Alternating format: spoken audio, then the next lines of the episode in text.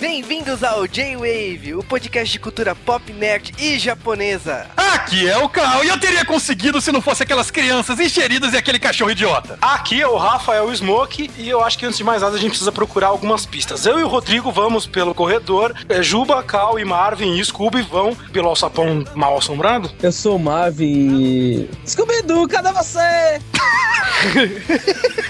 Aqui é o Rodrigo de Salles, o vulto vermelho. Gente, Aqui é o Juba e a culpa é do Ruivo Eric. E estamos começando mais um J-Wave, o último podcast do mês temático de Mês das Bruxas, né? Não é Dia das Bruxas aqui no J-Wave. E pra encerrar esse mês, vamos falar de Scooby-Doo. Aposto que pegamos um monte de gente de Hadouken, né?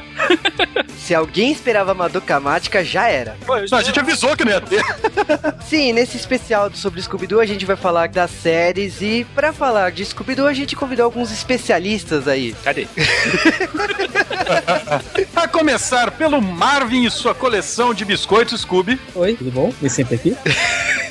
Também temos o Rafael Smoke. Olá galera, aqui é o Rafael Smoke. Pô, primeira vez aqui no J-Wave. Antes de mais nada, obrigado, é uma honra. J-Wave é um podcast que eu gosto pra caramba. Então estar aqui gravando com vocês hoje num tema legal desse, antes de mais nada, é muito legal. Aliás, acho que qualquer tema que eu gravasse com o J-Wave seria muito legal. E pra quem não sabe, eu sou da Taberna do Smoke. Nós temos o Taberna Cast, é, podcast quinzenal de variedades. A gente fala um pouco de tudo, mas o que a gente gosta de brincar mais é o fato da gente estar numa taberna, né? Então nós temos o nosso garçom zumbi, o pessoal chega lá, pede a sua bebida. O cara que pede a bebida mais esquisita tem que enfrentar o garçom zumbi de uma certa maneira, porque às vezes ele deixa cair um dedo no prato, algo do tipo. Enfim, infelizmente nós estamos numa pequena pausa devido a TCC, faculdade, coisas que acho que a maioria das pessoas aqui já passou, né? Mas se tiverem curiosidade de conhecer o TabernaCast, www.tabernadosmoke.com.br. Escutem o TabernaCast, deixem um comentário e é isso aí, isso embora. E também, mais uma vez, o Rodrigo de Salles. E aí, gente, olha só, eu abrindo e fechando o mês de Halloween do Tá bom? Eu sou lá do MachinaCast, um podcast um, que trabalha um pouco com ironias do mundo do, do entretenimento. E eu convido a todos para que dê uma passadinha lá, o- escute lá o nosso cast. E, e é isso. É isso aí, agora é hora de procurarmos pistas. E ir pros Correios. Scooby-Dooby-Doo!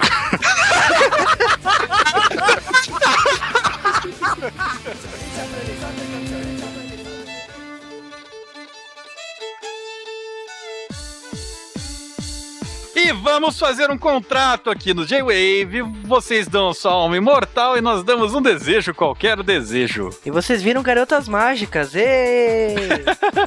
Só vai ter marmanjo mandando e-mail. Que bom! piada reciclada, tá? Que eu já ouvi essa piada. Ah, é verdade, eu dei semana passada. É Chaves, cara? Que isso? e tá na hora de mais um bloco Correios. Valeu, galera. Vocês corresponderam à altura. Batemos High School of the Dead. Uhul! É nóis! Provamos que peitos e zumbis não é a fórmula do sucesso. O negócio é Loli, né? Todo mundo vai preso. Cara, piorou a situação pra gente. E esse podcast também marca o fim do especial de Halloween do J-Wave, ou quase fim. Exatamente, o último podcast do mês das bruxas. Não é bem o último porque tem Madoka parte 2 aí. É, mas é o último oficial. E, cara, eu gostei. O pessoal fez uma resposta à altura às coisas que a gente foi jogando pra eles. Eu acho que tem que aumentar só, né? Exatamente. Gostei. Eu acho que a ideia dos comentários, por exemplo, é transformar num grande bate-papo e conseguimos. Virou um grande bate-papo. Nossa, cada coisa que eu li lá, cara, eu entrei numas brigas também. E vamos lá, começar os abraços da semana. é isso aí. Começando então, um abraço pro Zaider Miura. Um abraço também para o Almighty. Para o Bugaf, que gosta das músicas do Mahotsu SL, não, não são boas, cara, não gosto. Ah, mas ele gosta de tocar no Taekwondo Tatsutudinho. Eu concordo com ele que é foda. Abraço também pro Tono Chique. Um abraço para o Rony Pedra. Um abraço pra Tatiane Harui. Um abraço também para o Gustavo Moon Martins. Pro Márcio Neves Machado. Um abraço para o Daniel Fernandes. Pro Renan Aspira. Pro Francisco Barroso. Também pro Atmo. Pro Éder. Seixão Caura. Calírio Neto. Também pra Panda. Menina, poxa. Cara, é verdade. Encheu meu saco no Twitter. Eu falei errado. Achei que era um cara por causa do meu colega de faculdade. Cara, se for igual a Panda do Body Bags, eu mando minha proposta de casamento já. Um abraço também para Almir Sincurá. O Firefox, O Jun MKL. pra Lawrence Garrard, que comentou que faltou uma garota no podcast, sempre. Sim, faltou. Uma garota mágica. Façamos um contrato. Um abraço também para o Drug. Também pro Tang, e me fez copiar esse emoticon do Kyubei aqui. Estou colando ele mensagens aleatórias agora pra sempre.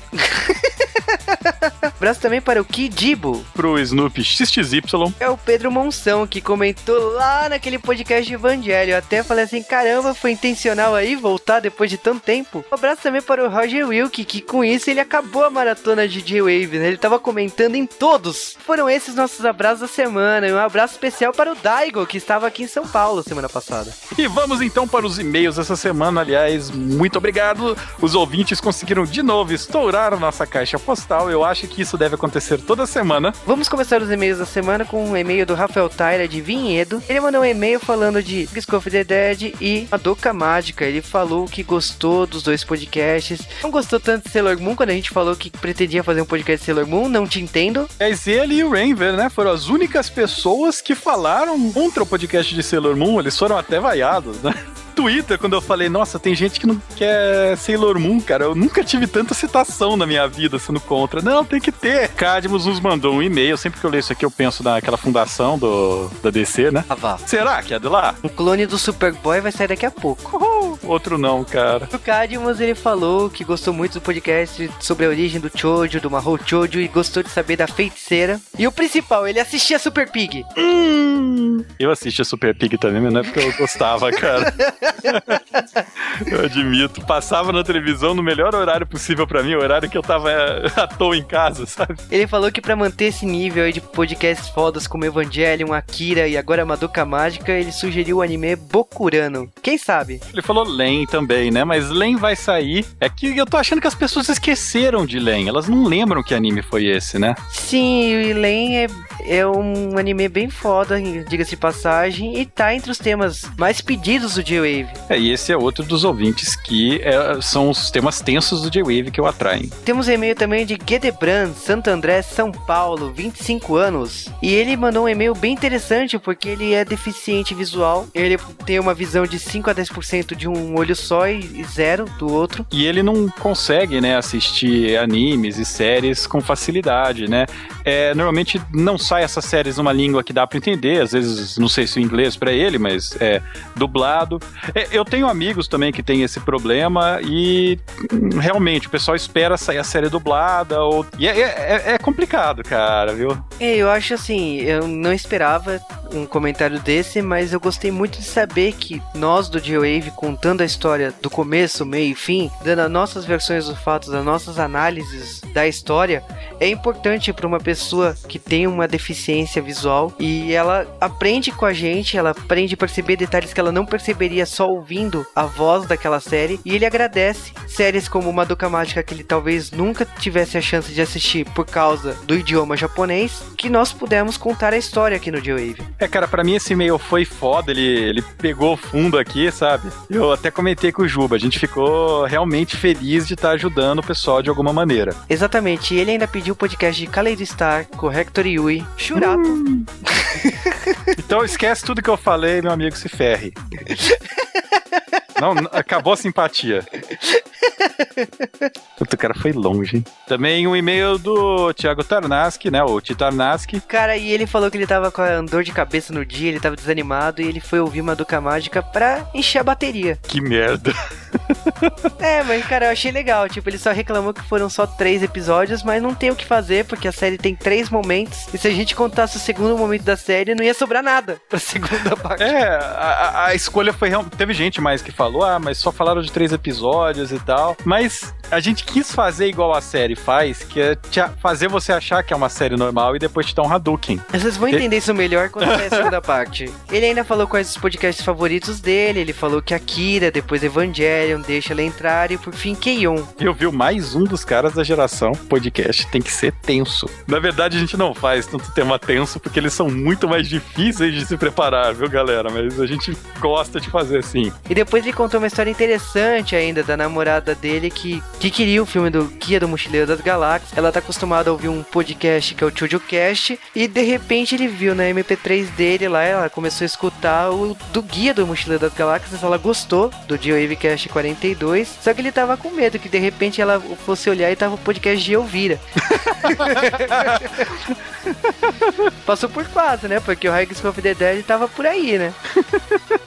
Seria matador, né, cara? Um tapa na cara e tchau. E também recebemos um e-mail da Ana Lúcia Joaninha Trekker, 43 anos, Praia Grande, São Paulo. Aliás, é tracker porque você gosta de Star Trek ou porque você faz tracking? Aí. Não, isso é muito relevante, sabe, cara?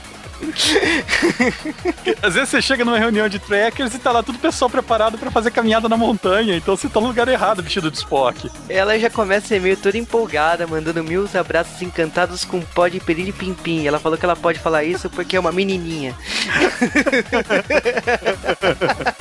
ok? Vamos fazer um contrato então. Ela falou que adorou o podcast, ela adorou quando citamos Guerreiras Mágicas de Heart, que é um tema que eu também quero que saia aqui no J-Wave. Puta que pariu. É, é um dos temas que tá pra sair. A pesquisa dele tá pronta e a gente só tá esperando hora propícia pra sair. E ela ainda fala que por que, que nenhuma das garotas desejou uma pilha alcalina autocarregadora pro povo do QB? Por que, que nenhuma delas desejou que o Kyubei lesse livro de termodinâmica e visse que como funciona? Não é daquele jeito a conservação de energia. E pra agradar o Cal, ela ainda perguntou se a gente tá assistindo Dragon Raider Redemption da Felicidade. É, sim, mas se você não vai jogar o jogo, não perca seu tempo assistindo. É legal, é legalzinho até, cara, mas, porra, é, ela fez tanta coisa mais legal. E ela ainda pediu um abraço especial, já que foi o aniversário dela no dia 26 de outubro. Olha, então um abraço pra Ana Lúcia. Um abraço aí, Ana Lúcia, Joaninha Trekker. Cantar parabéns, vamos lá. Ê! Ê! E-mail do Maquezan também, que mandou pra gente algumas curiosidades da feiticeira. E, cara, o Juba ele quer fazer um podcast feiticeira, eu quero fazer um podcast feiticeira, somos muito fãs de feiticeira, agradecemos extremamente esses comentários, mas se falarmos eles, vai perder o propósito no podcast disso. Exatamente, vale aqui comentar aqui que, se vocês perceberam, muitas pessoas que comentaram de diferentes idades são fãs de A Feiticeira. Isso me surpreende, já que é uma série dos anos 60. Eu tava estranhando, falei assim, será que só a minha geração gosta da Feiticeira? Se várias gerações aí, depois da minha que também gosta de feiticeira. E me surpreendeu o feedback aí, muita gente elogiando que citamos a feiticeira e que gosta da série ao lado de Ginny é um gênio. É, a gente vai guardar essas curiosidades aqui e a gente manda um abraço para você quando a gente falar do episódio de feiticeira. Exatamente. E esses foram os e-mails da semana. Não conseguimos fechar um contrato com ninguém, mas podemos continuar tentando, né? O mundo precisa mais garotas mágicas. Você é mal, hein? não, eu não sou mal, eu, eu, eu não tenho emoções, né? Por que, que toda garota precisa sentir isso quando descobre isso?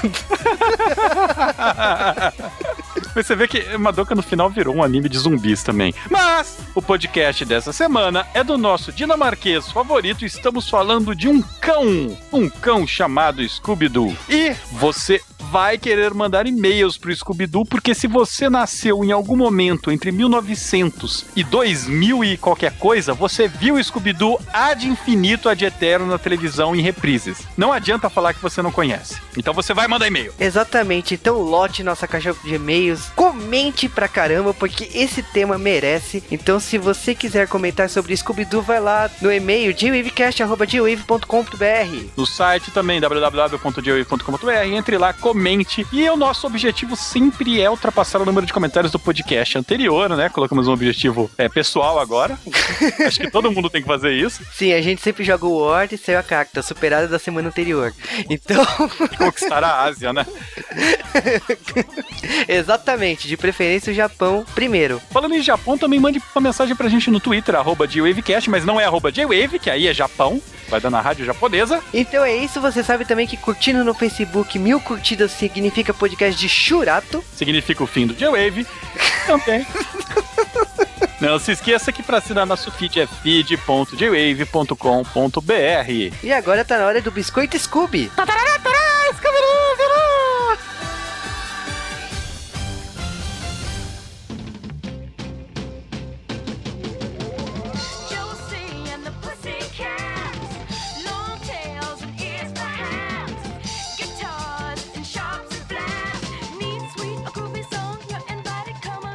E antes de falar de Scooby-Doo, a gente tem que falar da origem de Scooby-Doo, dos criadores dessas crianças enxeridas e desse cachorro. Nós estamos falando aqui não da tia Hannah e da tia Barbera, mas de Joe Ruby e Ken Spears. Exatamente, a maioria das pessoas confundem e falam que o grande criador do Scooby-Doo é o Ian Takamoto, que é o que deu o traço, deu vida às ideias do, do Ken Spears e do Joe Ruby. E quem são Ken Spears e Joe Ruby? Eles são uma dupla dinâmica lá no estúdio do Hanna-Barbera. Por exemplo, eles começaram atuando juntos nos roteiros de Space Ghost e Herculoides. Eu acho que é um dos primeiros projetos deles no estúdio do Hanna-Barbera. Eles são responsáveis por toda a trilha sonora do estúdio. Tipo, sabe aqueles sons característicos que toda animação do estúdio como Jetsons tinha? É deles. E eles também foram responsáveis por outros trabalhos da Hanna-Barbera e eventualmente abriram até seu próprio estúdio, né? Sim, eles abriram o estúdio deles, fizeram adaptações de live actions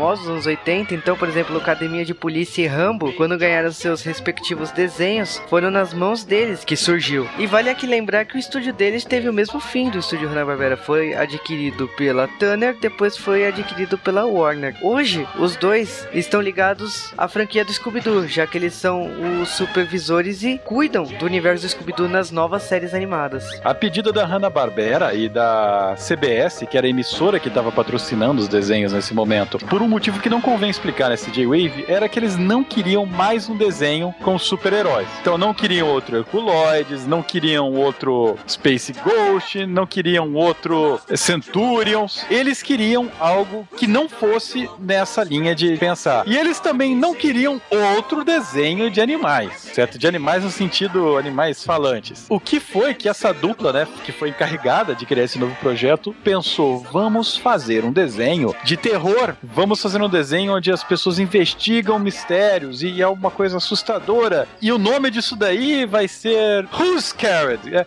Quem está assustado? Esse nome não foi muito bom, né? Não, não era muito legal. E aí eles estavam pensando, ah, vamos pensar no outro nome, né? O Are You Scared? Com vários S's, né? Também não deu certo. E aí um dia o produtor, Fred Silverman, fazendo um voozinho de avião, escutou uma música de Frank Sinatra. E a música Strangers in the Night, no finalzinho dela tem um momento que o Sinatra fala Dubidubidu. Ele pirou, o Silverman ali criou o nome Scooby-Doo, cadê você? Já criou o nome, já pensou, não, ele vai falar o nome dele no fim dos episódios. Não, isso aí veio depois, isso aí foi um problema de dublagem. Mas, com o nome do personagem em mãos e com a ideia pronta, eles começaram a rascunhar. Então, Joe Ruby e Ken Spears viraram, né, para a pessoa que estava trabalhando com design nessa época, que foi alocado com eles na Hanna-Barbera, para fazer o design dos personagens. E aí viraram para ele e falaram: "Olha, este vai ser um desenho sobre uma banda que investiga mistérios. Então desenhe-nos uma banda e um cachorro." E para assumir esse cargo aí, Io Takamoto começou a rascunhar os primeiros desenhos de Scooby-Doo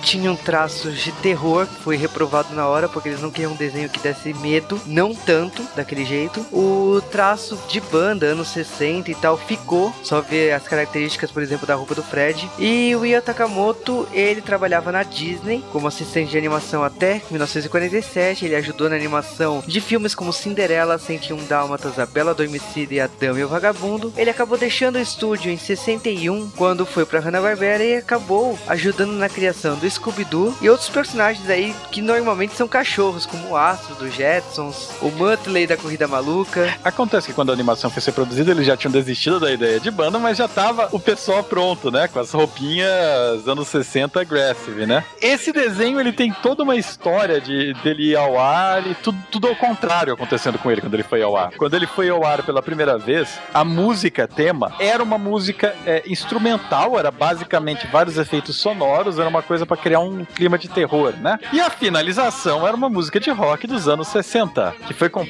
e gravada três dias antes da estreia. Adivinha qual dessas músicas o público lembrou no dia seguinte? Logicamente, o encerramento. E aí, o encerramento de Scooby-Doo virou abertura, um encerramento e tudo mais. O que se tornou uma grande marca da série dali pra frente. As músicas do Scooby-Doo, elas literalmente grudam em sua cabeça, seja para o bem ou para o mal.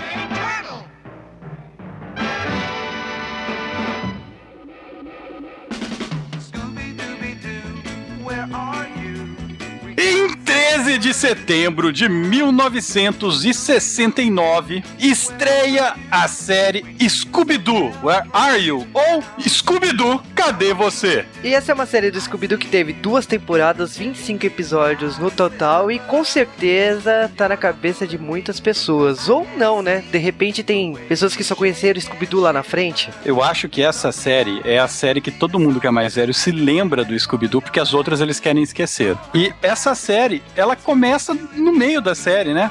Não é como um seriado normal que explica a origem dos personagens. Eles simplesmente estão juntos. Aliás, o primeiro episódio é uma confusão danada, porque tem vários erros de continuidade, personagens que aparecem do nada, não explica como eles se conhecem, não explica porque eles estão juntos, não explica porque o Salsicha e o Scooby estão andando por uma rodovia no meio da madrugada. Mas é uma coisa que naquela época talvez não precisasse explicar, né? Uma, principalmente porque Scooby-Doo era uma série que não era só para ser de investigação, né? Chegou a ser cogitado a ser um grupo musical, que é bizarro. Scooby-Doo nessa série é uma série que foca nos mistérios, criou vários clichês aí a primeira série, aquela cena famosa do corredor. É legal que Scooby-Doo, pelo menos essa primeira série do Scooby-Doo, ela, obviamente a gente vai falar mais pra frente, mas era uma série que eu não sei se era porque ela era mais antiga, né? Ah, o sistema de produção dela e animação era um pouco mais precário, mas talvez é, esse tipo de clima, não sei se é aquela coisa de lembrança de infância ou não, mas a série para mim nessa nesse primeiro momento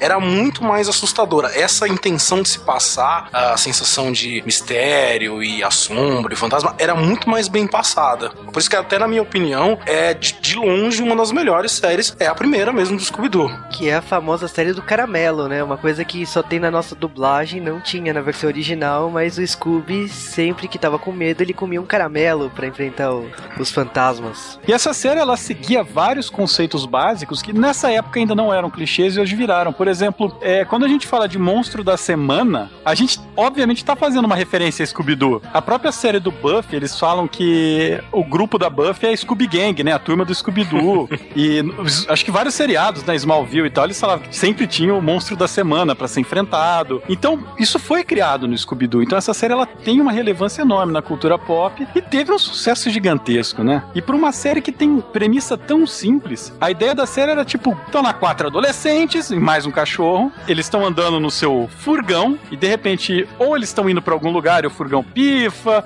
ou eles queriam mesmo ir para aquele lugar e tal, e acabam descobrindo que o lugar onde eles estão tem mistérios para serem resolvidos e três deles querem resolver os mistérios. E os outros dois querem comer. Comida, por favor. É, não, não, uma coisa, uma coisa eu tenho que revelar aqui, coisa de gordo, né? Obviamente. Cara, eu sempre fui louco pra comer aqueles sanduíches gigantes que o salsicha e Scooby-Doo faziam nos, nos Nossa! Cara, meu. Tentou fazer já e desmoronou, né? Cor da merda, cara. Eu- se eles conseguem, eu consigo também. Daquele que eles vão colocando pão, presunto e não sei o que, pão, não sei o que, e uma azeitoninha na ponta. Cara, e é com tipo pão, pão de forma, né, cara? O sanduíche meio Eu consegui fazer isso. É, depende. Qual foi o, o tamanho do seu? Foi grande, foi grande. Foi de. As frases soltas, né, cara? Ah, o meu foi grande e foi inesquecível. Mas entrou fácil. Não, não entrou fácil, foi difícil. Coube tudo na entrar. boca? Não, não coube tudo na boca. o problema foi a azeitona e o palito, entendeu? Lógico, Obviamente. É, sem comentário.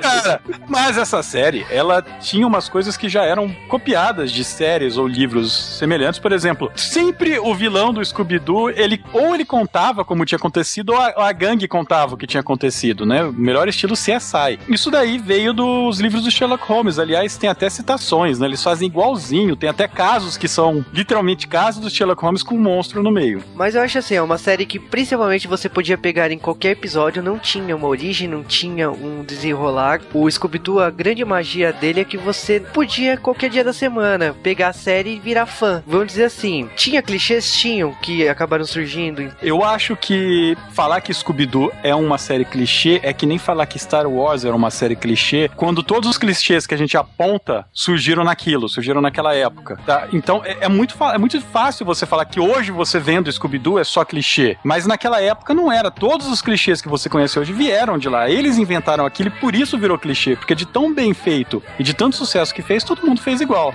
Isso é verdade. Essa, essa coisa mesmo que você falou, por exemplo, no início, a cena do corredor, aquela coisa de correr 10 minutos pelo, pela mesma sala e a sala se repetir. Então, assim, uh, você pode pegar e falar assim: ah, era coisa porque na época era ruim, era mal feito, mas isso desenvolveu um estilo. Se você for pegar, uma, criar uma referência, por exemplo, em direção de arte, isso criou um estilo, que é o quê? Uh, o lance do, da cena do corredor, o lance do, da sala passando várias vezes, as músicas, tinha uma música pra cena de perseguição, era uma, uma música para a hora que revelava o quem era o monstro da semana, uma música para o momento do caramelo, uma música para quando eles estavam começando o episódio episódio. Então era assim, criou-se esse estilo, estilo Scooby-Doo, que foi copiado inúmeras vezes, esse estilo de vários desenhos já parodiaram, eu já cansei de rachar o bico com padrinhos mágicos, zoando isso, numa cena em que o Timmy Turner pega e fala assim, por que, que essa sala tá passando um milhão de vezes atrás de mim, sabe? É, então desenvolveu esse estilo, sabe? É, eu acho que a grande magia aí, o Fred, por exemplo, seu líder do grupo, e às vezes ele acertar e às vezes ele erra. No começo ele não era tão canastrão assim. é, vamos, vamos aproveitar então. Vamos falar dos membros originais e únicos. Acho que todo mundo concorda que são os únicos membros da gangue. Sim, sim. sim. É. Por que tem, tem gente que contesta isso? Sim, eu não considero gente, mas. os personagens do, do Scooby-Doo, eles foram criados é, inicialmente mesmo pensando na ideia de banda, né? Mas você pode ver que eles são estereótipos que viraram clássicos. Em primeiro lugar, a gente tem meio que é, o Strong Guy, né? O, o homem de confiança, o homem forte da equipe, que é o Fred Jones. O gay. Que é o. É. que ele é um cara com um lencinho vermelho na camisa. Laranja. Ah, não importa a cor. Gay. e, cara, o pescoço é sério indicativo. Cara, é sempre que eu vejo alguém fazendo cosplay de Fred, eu tenho que apertar a mão do cara porque ele é muito espirituoso pra sair na rua daquele jeito. cara, e a ideia desse personagem nessa primeira série é que ele simplesmente tá lá como bom moço, né? Ele é um cara forte, ele é um cara bonitão, ele é um cara que é charmoso com as meninas, ou não, né? E ele, na teoria, ele não é burro, ele é até inteligente, ele é uma das pessoas que tenta resolver os casos. Metade das pessoas que tentam resolver os casos da equipe, aliás. Além dele, tem a Daphne, que no começo a gente pensa que será que ela é o interesse romântico do Fred, né? Logo no primeiro episódio, como eles vão dividir a equipe, vai, ah, vamos eu e a Daphne pra esse lado e vocês pra esse outro aqui, né? Nós vamos naquele quartinho escuro e vocês vão pra lá. cara, o, o Cartoon... tanto, cara. cara. O Cartoon Network explorou isso muito bem, cara. Mas ele ainda é gay. Mas a Daphne, ela já é um personagem diferente, né? Ela é a donzela em perigo da equipe. Ela é uma garota. A gente ainda não sabia, mas logo nessa primeira série a gente já descobre que ela é rica, que ela tem pais ricos. Teoricamente ela é bem mimada, não sei porque ela anda com esse bando de garotos, né? e a ideia dela, no começo, é basicamente isso. Ela serve como é um personagem que fala com as pessoas do grupo e tal, mas ela só tá lá pra, pra alegrar os olhos, né? Não serve pra nada não ser raptada. Fico pensando, como uma personagem dessa fala assim, eu vou sair daqui da minha casa mega foda, minha mansão, aí vou juntar com aquele povinho ali e vou andar com eles pelo mundo sem rumo, sem destino, atrás de um monstro. Eu vou resumir isso bem rápido. I'm Batman. a Daphne, tipo, meu, é uma comparação ridícula, cara, mas ela é como se fosse tipo a Paris Hilton, tá ligado? Que tá tão saco cheio de ter tanto dinheiro, não sabe mais o que fazer, que se mete a fazer filme comercial, cantar, na, sei lá o quê. No caso verdade, dela, ela saiu com a galera aí, entendeu? Na verdade, é o contrário, né? Por quê? Porque ela é mais velha. Mas eu acho assim, o grupo é dividido em equilíbrio, né? Então, tipo, o Fred é o inteligente, a Daphne não é tanto assim. Quando você separa o restante do grupo, temos a Velma, que é a inteligente, é a outra metade pensante do grupo, né? Que realmente investiga de verdade. A Velma é um personagem bem mais pensante. Você vê que ela tá sempre procurando coisa, investigando. Ela, ela é bem uma nerd, bem freak, cara, nesse começo, sabe? Acho legal que é o personagem dela, porque ela não tá lá de donzela em perigo. Ela raramente ela é capturada por monstros, raramente ela tá em perigo. Normalmente é ela que resolve os casos, ou o Fred, né? É meio que uma troca entre os dois. V vamos ser sinceros, vai, cara. A, a Velma é a gordinha feia do rolê, né?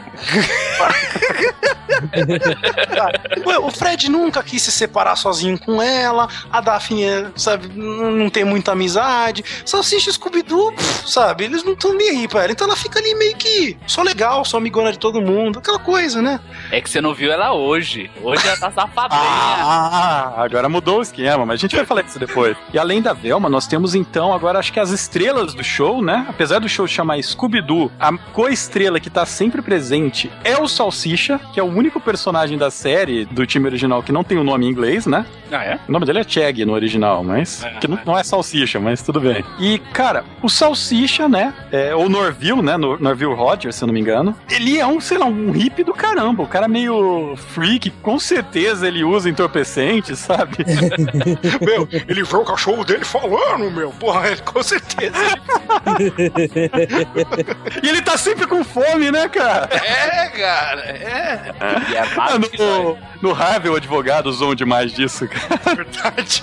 Cara, mas eu acho assim, a grande estrela aí do, do grupo é o Scooby-Doo, que é o cachorro covarde, é o cachorro que fala, principalmente, com Milão e faz dupla aí com Salsicha. Tá aí é, o grupo formado, eu acho interessante que as personalidades deles são bem definidas, talvez eu definiria aí Scooby-Doo como o clube dos cinco, né, sabe? As cinco pessoas diferentes que foram reunidas. Scooby-Doo é o primeiro Super Sentai, cara. Mas você já falou disso de personalidade. Uma curiosidade bem bacana é que tem um, uma maneira de separar as pessoas em, em equipe empresarial é o chamado grupo Scooby-Doo, que é porque o grupo que é formado Scooby-Doo é extremamente eficiente para você criar equipes para fazer trabalhos complexos. Cara, você tá querendo me dizer que deve ter um desses livros de ajuda por aí, sei lá, tipo, como liderar a sua equipe como Fred ou algo do tipo, sei lá, tenha uma equipe Scooby-Doo, sei lá, o monge executivo que mexeu no meu biscoito. Alguma coisa assim. Quem é o monstro da semana? cara, pior que sim, tem e é considerado uma das mais eficientes mesmo, cara. Caramba, cara. É, coloque, seu, coloque seu lenço no pescoço e lidere sua equipe, tá ligado? É, então... tem uma coisa legal sobre o Scooby-Doo que vocês me fizeram me lembrar agora, que também ficou. Eu lembro muito disso na primeira série. É que é engraçado que assim, o Scooby-Doo não sabe que é um cachorro. Não sei se vocês lembram disso. Porque toda vez que alguém pegava e falava, Scooby-Doo, mas você é um cachorro. Ele, cachorro? Onde? Tá ligado? Ele, ele não se encarava como um cachorro, na verdade. O pessoal falava, Scooby-Doo, um gato. Mas chama um cachorro. Ele não, ele não se encarava como cachorro. Não sei se vocês lembram disso. Ele achava que era um humano junto com eles. O que não deixa de, tipo assim, o tratamento que eles têm com o Scooby-Doo, eu acho que é natural ele ter esse complexo de, ah, não sou um cachorro, né? Até porque ele fala, né? Ele deve olhar pros outros cachorros e. É, ele fala no Brasil. Nos Estados Unidos, na dublagem original, o Scooby-Doo, na verdade, ele foi feito, né, com o mesmo dublador do Astro, né? O cão do, dos Jetson. E ele fala igualzinho. Então, ele não fala de verdade, sabe? George, ele só faz isso, sabe? No Brasil, o Orlando Drummond, ele fez o Scooby-Doo falar, ele não tinha roteiro para fazer nada, ele ficou fazendo gracinha. Então, a gente no Brasil tem a impressão que ele fala e não entende porque o Scooby-Doo faz mímica se ele pode falar com os caras. Ah, então é por isso que, assim, eu e a Priscila estávamos vendo alguns episódios aqui e dava a impressão de que o, o Scooby falava sozinho e ninguém respondia a ele. É porque a, aqui ele responde só, só no Brasil, cara. aqui é Brasil, é Brasil. E, todo mundo e é a melhor parte do Scooby-Doo, cara. ah, sem dúvida. Cara, e essa série, ela terminou em 1971, né? E ela voltou a ser reprisada muitas vezes depois, mas o Cartoon Network só foi passar ela nos anos 90, bizarramente, como reprise. Sim, porque foi lá quando o Cartoon surgiu, né? Então. Mas o, ela não passou como reprise nos Estados Unidos nos canais que compraram ela. Elas demorou, demorou muito. Eles tiveram um rerun só. E aqui no Brasil, no, no resto do mundo, né? Que a gente fica com o resto, essa série passou exaustão. O Scooby-Doo a gente assistiu. Tipo, tem 25 episódios essa série original. Acho que todo mundo lembra dele que nem Chaves até. Sabe? Os episódios sem fim, não, não parava nunca. E mesmo passando todo dia. Os episódios são bem parecidos ainda, né? E a gente ainda cai naquele, naquela máxima. Eles reprisarem tanto, por exemplo, no caso, no nosso caso no SBT, que a gente eu nunca ia imaginar que essa primeira série do Scooby-Doo tinha só duas temporadas. E é, tem diferenças. É, no Brasil, por exemplo, eles tiraram a dublagem das risadas de claque que tinham uhum. dessa série. Só alguns episódios que foram redublados que tem. Vale aqui comentar também que Scooby-Doo segue uma magia da Hanna-Barbera que já foi falada aqui no G-Wave no Cavalo de Fogo. Então pode ter poucos episódios, mas quem diz que a Infinito. gente acha, né? Que só tem isso de episódio. É, e sempre quando você vai ver, você vai achar que, né, que ainda não viu aquele episódio. O que é melhor que Chaves nesse caso. E sempre todo mundo viu todos os episódios.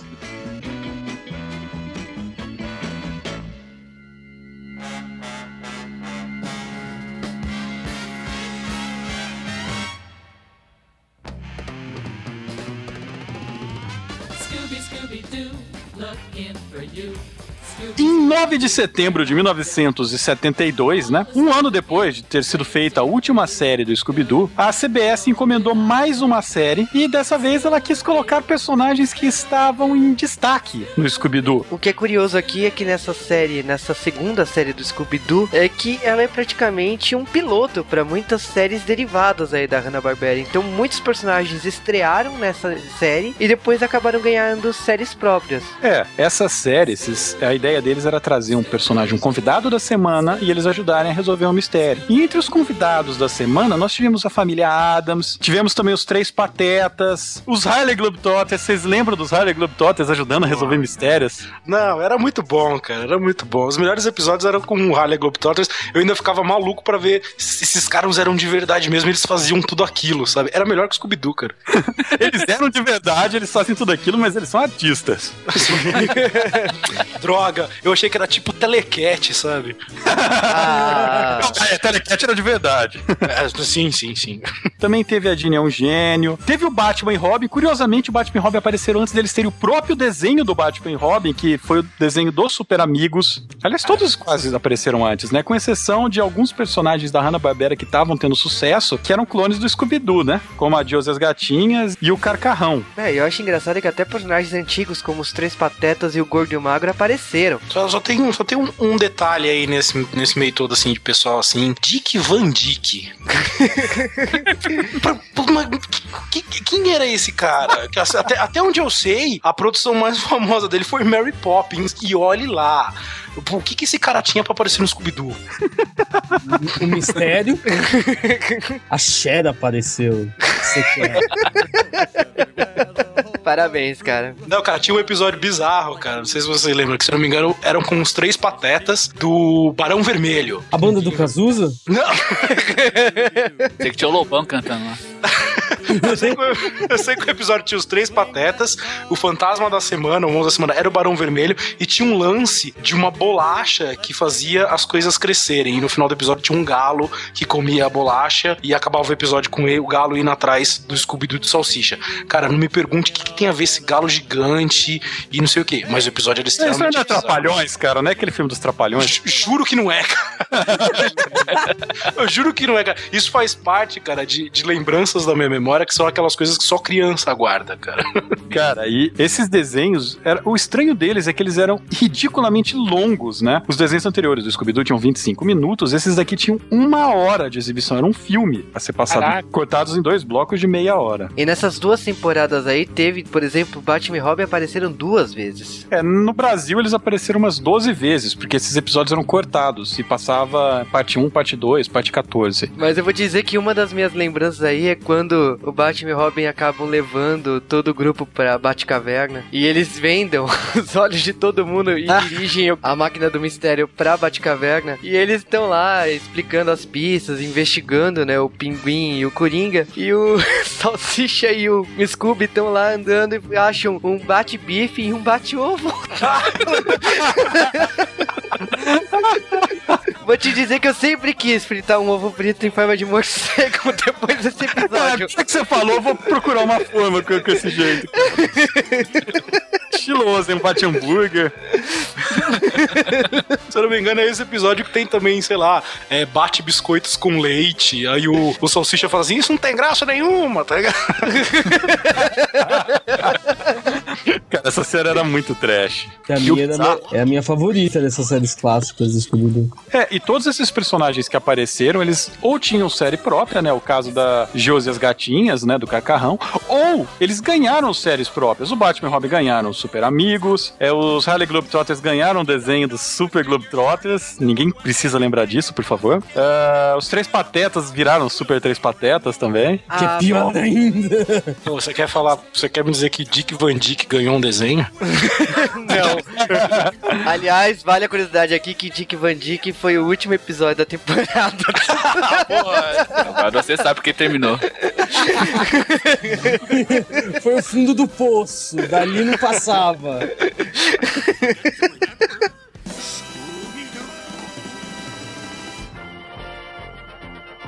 Em 11 de setembro de 1976, Scooby-Doo volta às telinhas depois de três anos e dessa vez não é pela CBS, e sim pela ABC. E nesse caso aí, a nova série não é uma nova série, porque o, esse programa nasceu de várias séries do Scooby-Doo aparecendo, fazendo participação especial. Então, por exemplo, nessa época saiu o Scooby-Doo e o Bionicão. É, na verdade, o show, né, se chamava originalmente Scooby-Doo e Dinamite o Bionicão. E o Bionicão no Brasil passou separadamente, né? Aliás, o Bionicão era... Bionicão, precisamos resolver este mistério. Eu adorava esse cara falando nesse tom.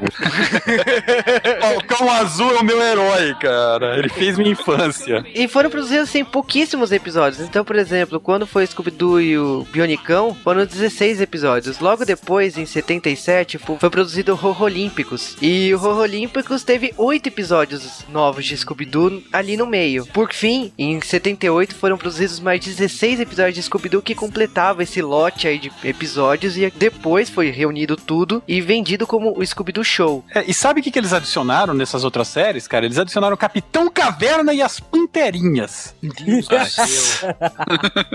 Vocês lembram dessa porcaria, Nossa, cara? era muito Passava ruim. no SBT.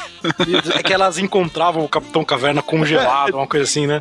Detalhe que elas não têm nada a ver com as panteras, Não, sabe? Eles deram esse nome pra elas no Brasil. Não, só. pior, o que, que aquelas panteras têm a ver com o Capitão Caverna? E o Capitão Caverna, extremamente, ele foi criado pra essa série, né? Muita gente tem ilusão que ele existia antes, mas não existia. Que bom. Mas eu acho legal dessa temporada é que, tipo, foram criados muitos parentes aí pro Scooby-Doo. Ah, isso é legal pra caramba, A nossa. burga, é, foi a Não, melhor é verdade. É, o criador resolveu cagar Scooby-Doo, a, a torta é direita e saiu um monte de, de coisa legal, assim, sabe? Scooby-Doo é... Não, era Scooby-Dão, era Scooby-Dee. Nossa.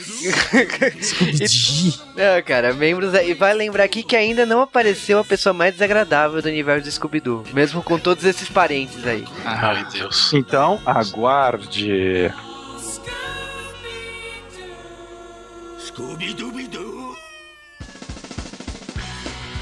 E agora a gente vai falar de outras séries do Scooby-Doo. Significa aquelas séries que o Scooby-Doo encontrava com outros personagens, mas não eram só um mero crossover. Nos Estados Unidos existe um costume diferente, né? Como os desenhos são feitos para os americanos, são feitos lá para eles. Eles tinham os horários fixos no sábado de manhã que eles deveriam preencher com programas. Então eles vendiam blocos. Vendiam um bloco com todos os desenhos que iam passar lá. E Scooby-Doo era usado no começo para empurrar outros desenhos para as emissoras, principalmente para a ABC. Tipo, se você lembrar aqui no Brasil, tínhamos o Space Ghost com Herculoides. Era um desenho que tinha os dois juntos. E lá nos Estados Unidos eles fizeram isso várias vezes. Então, num bloco de duas horas de Scooby-Doo, a gente tinha, por exemplo, o Scooby-Doo com o Bionicão, em 76. É, na verdade o Bionicão ele não participava dos desenhos do Scooby-Doo, ele era um personagem à parte, era meia hora de Bionicão e meia hora de Scooby-Doo. Exatamente, então eram os dois desenhos, em teoria se encontravam, mas nunca se encontravam, eram episódios distintos. A abertura tinha os dois e tal, mas foda-se. Exatamente, foi produzido de novembro de 76 até dezembro de 78 para ABC. É, aí a ABC começou a colocar outras coisas. E o que, que a Hanna-Barbera resolveu? Resolveu fazer o primeiro Ultra Mega Crossover of Doom, A gente tá falando de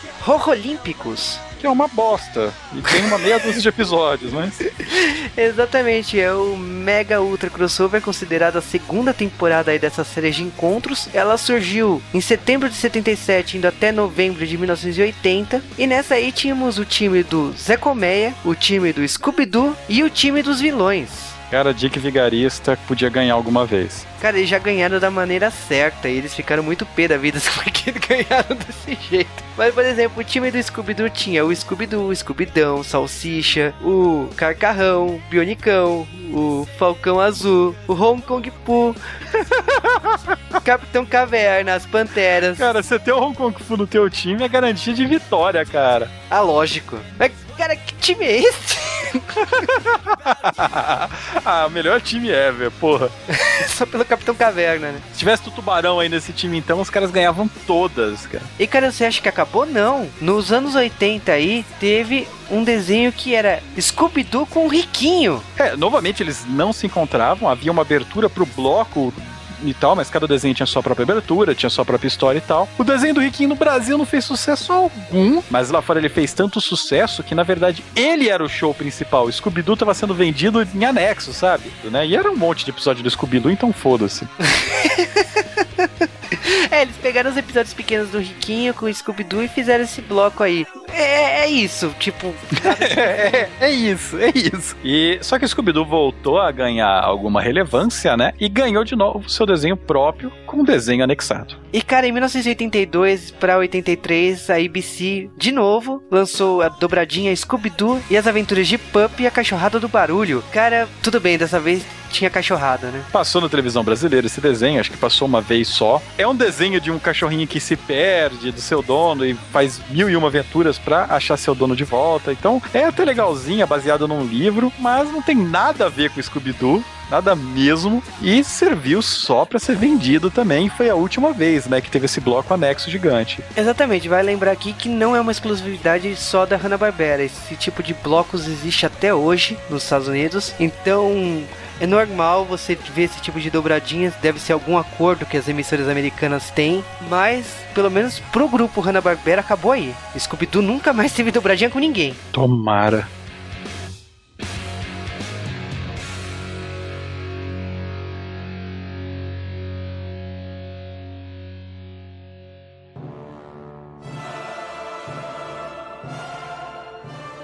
E em 19 de setembro de 1979, abandonaram-se todas as esperanças da humanidade.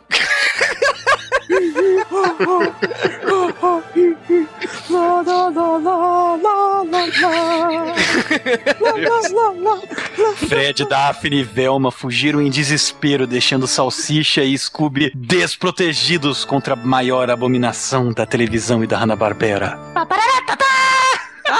아!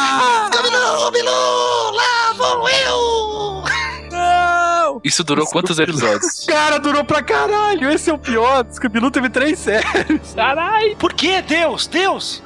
Por quê? Por que É que eu- pensar assim, não, vamos pegar o Scooby-Doo e transformá-lo num pigmeu chato? O Scooby-Doo é tipo Tails no Sonic, é insuportável. Mas o Tails é legal. É, vai nessa.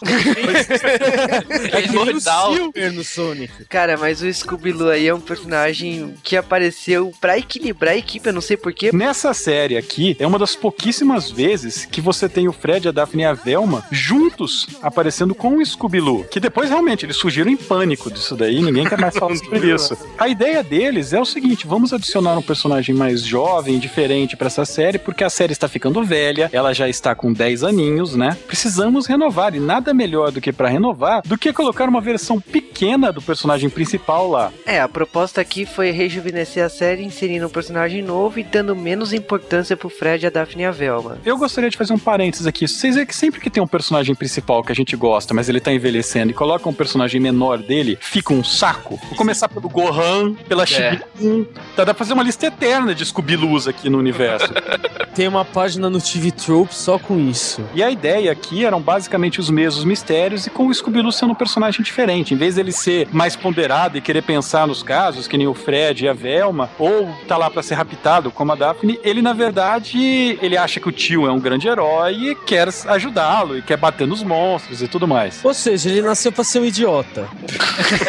Essa primeira série tem 16 episódios, né? Em teoria ela é curta, mas você fala, tá, o Scooby-Doo só tava aí? Não, a coisa vai piorar. né? O Scooby-Loo, ele fez a série durar uns três anos, cara. E ainda, ainda digo mais. Não sei se é uma coisa que só eu acabei reparando, mas a presença do Scooby-Doo, de repente é por causa disso mesmo que vocês falaram da, da, da série tá ficando velha e com a intenção da, de, de rejuvenescer um pouco, a personalidade do Scooby-Doo muda, muito. Ele passa a ter uma posição de um pouco ah, mais responsável, mais velho. Ele deixa de ser um pouco, nem tanto, vai, porque é o Scooby-Doo ainda. Ele deixa de ser um pouco aquele cachorro medroso pra ser aquele que se preocupa com o Scooby-Doo, que quer ir disparado em cima do perigo, não sei o que. Ele, não, Scooby-Doo, entendeu? E vai lá pra pra, pra pegar o Scooby-Doo. Então, assim, a posição do Scooby-Doo dá a entender que ele muda um pouco, ele fica um pouco mais responsável, digamos assim. Não sei se foi só eu que notei. Isso reflete as pessoas na época que tiveram filhos sem querer e tem que cuidar de uma hora pra outra.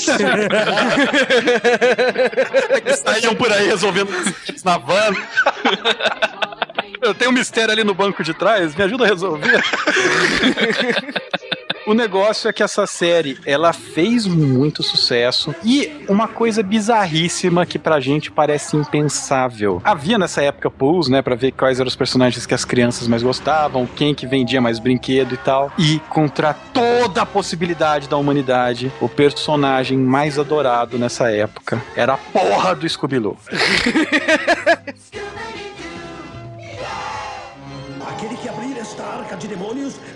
libertará três dos fantasmas mais apavorantes da face da Terra.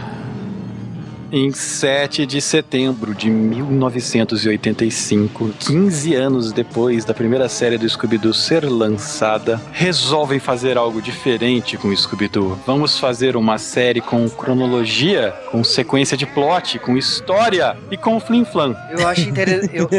Que o- com o quê? Um trombadinha mexicano.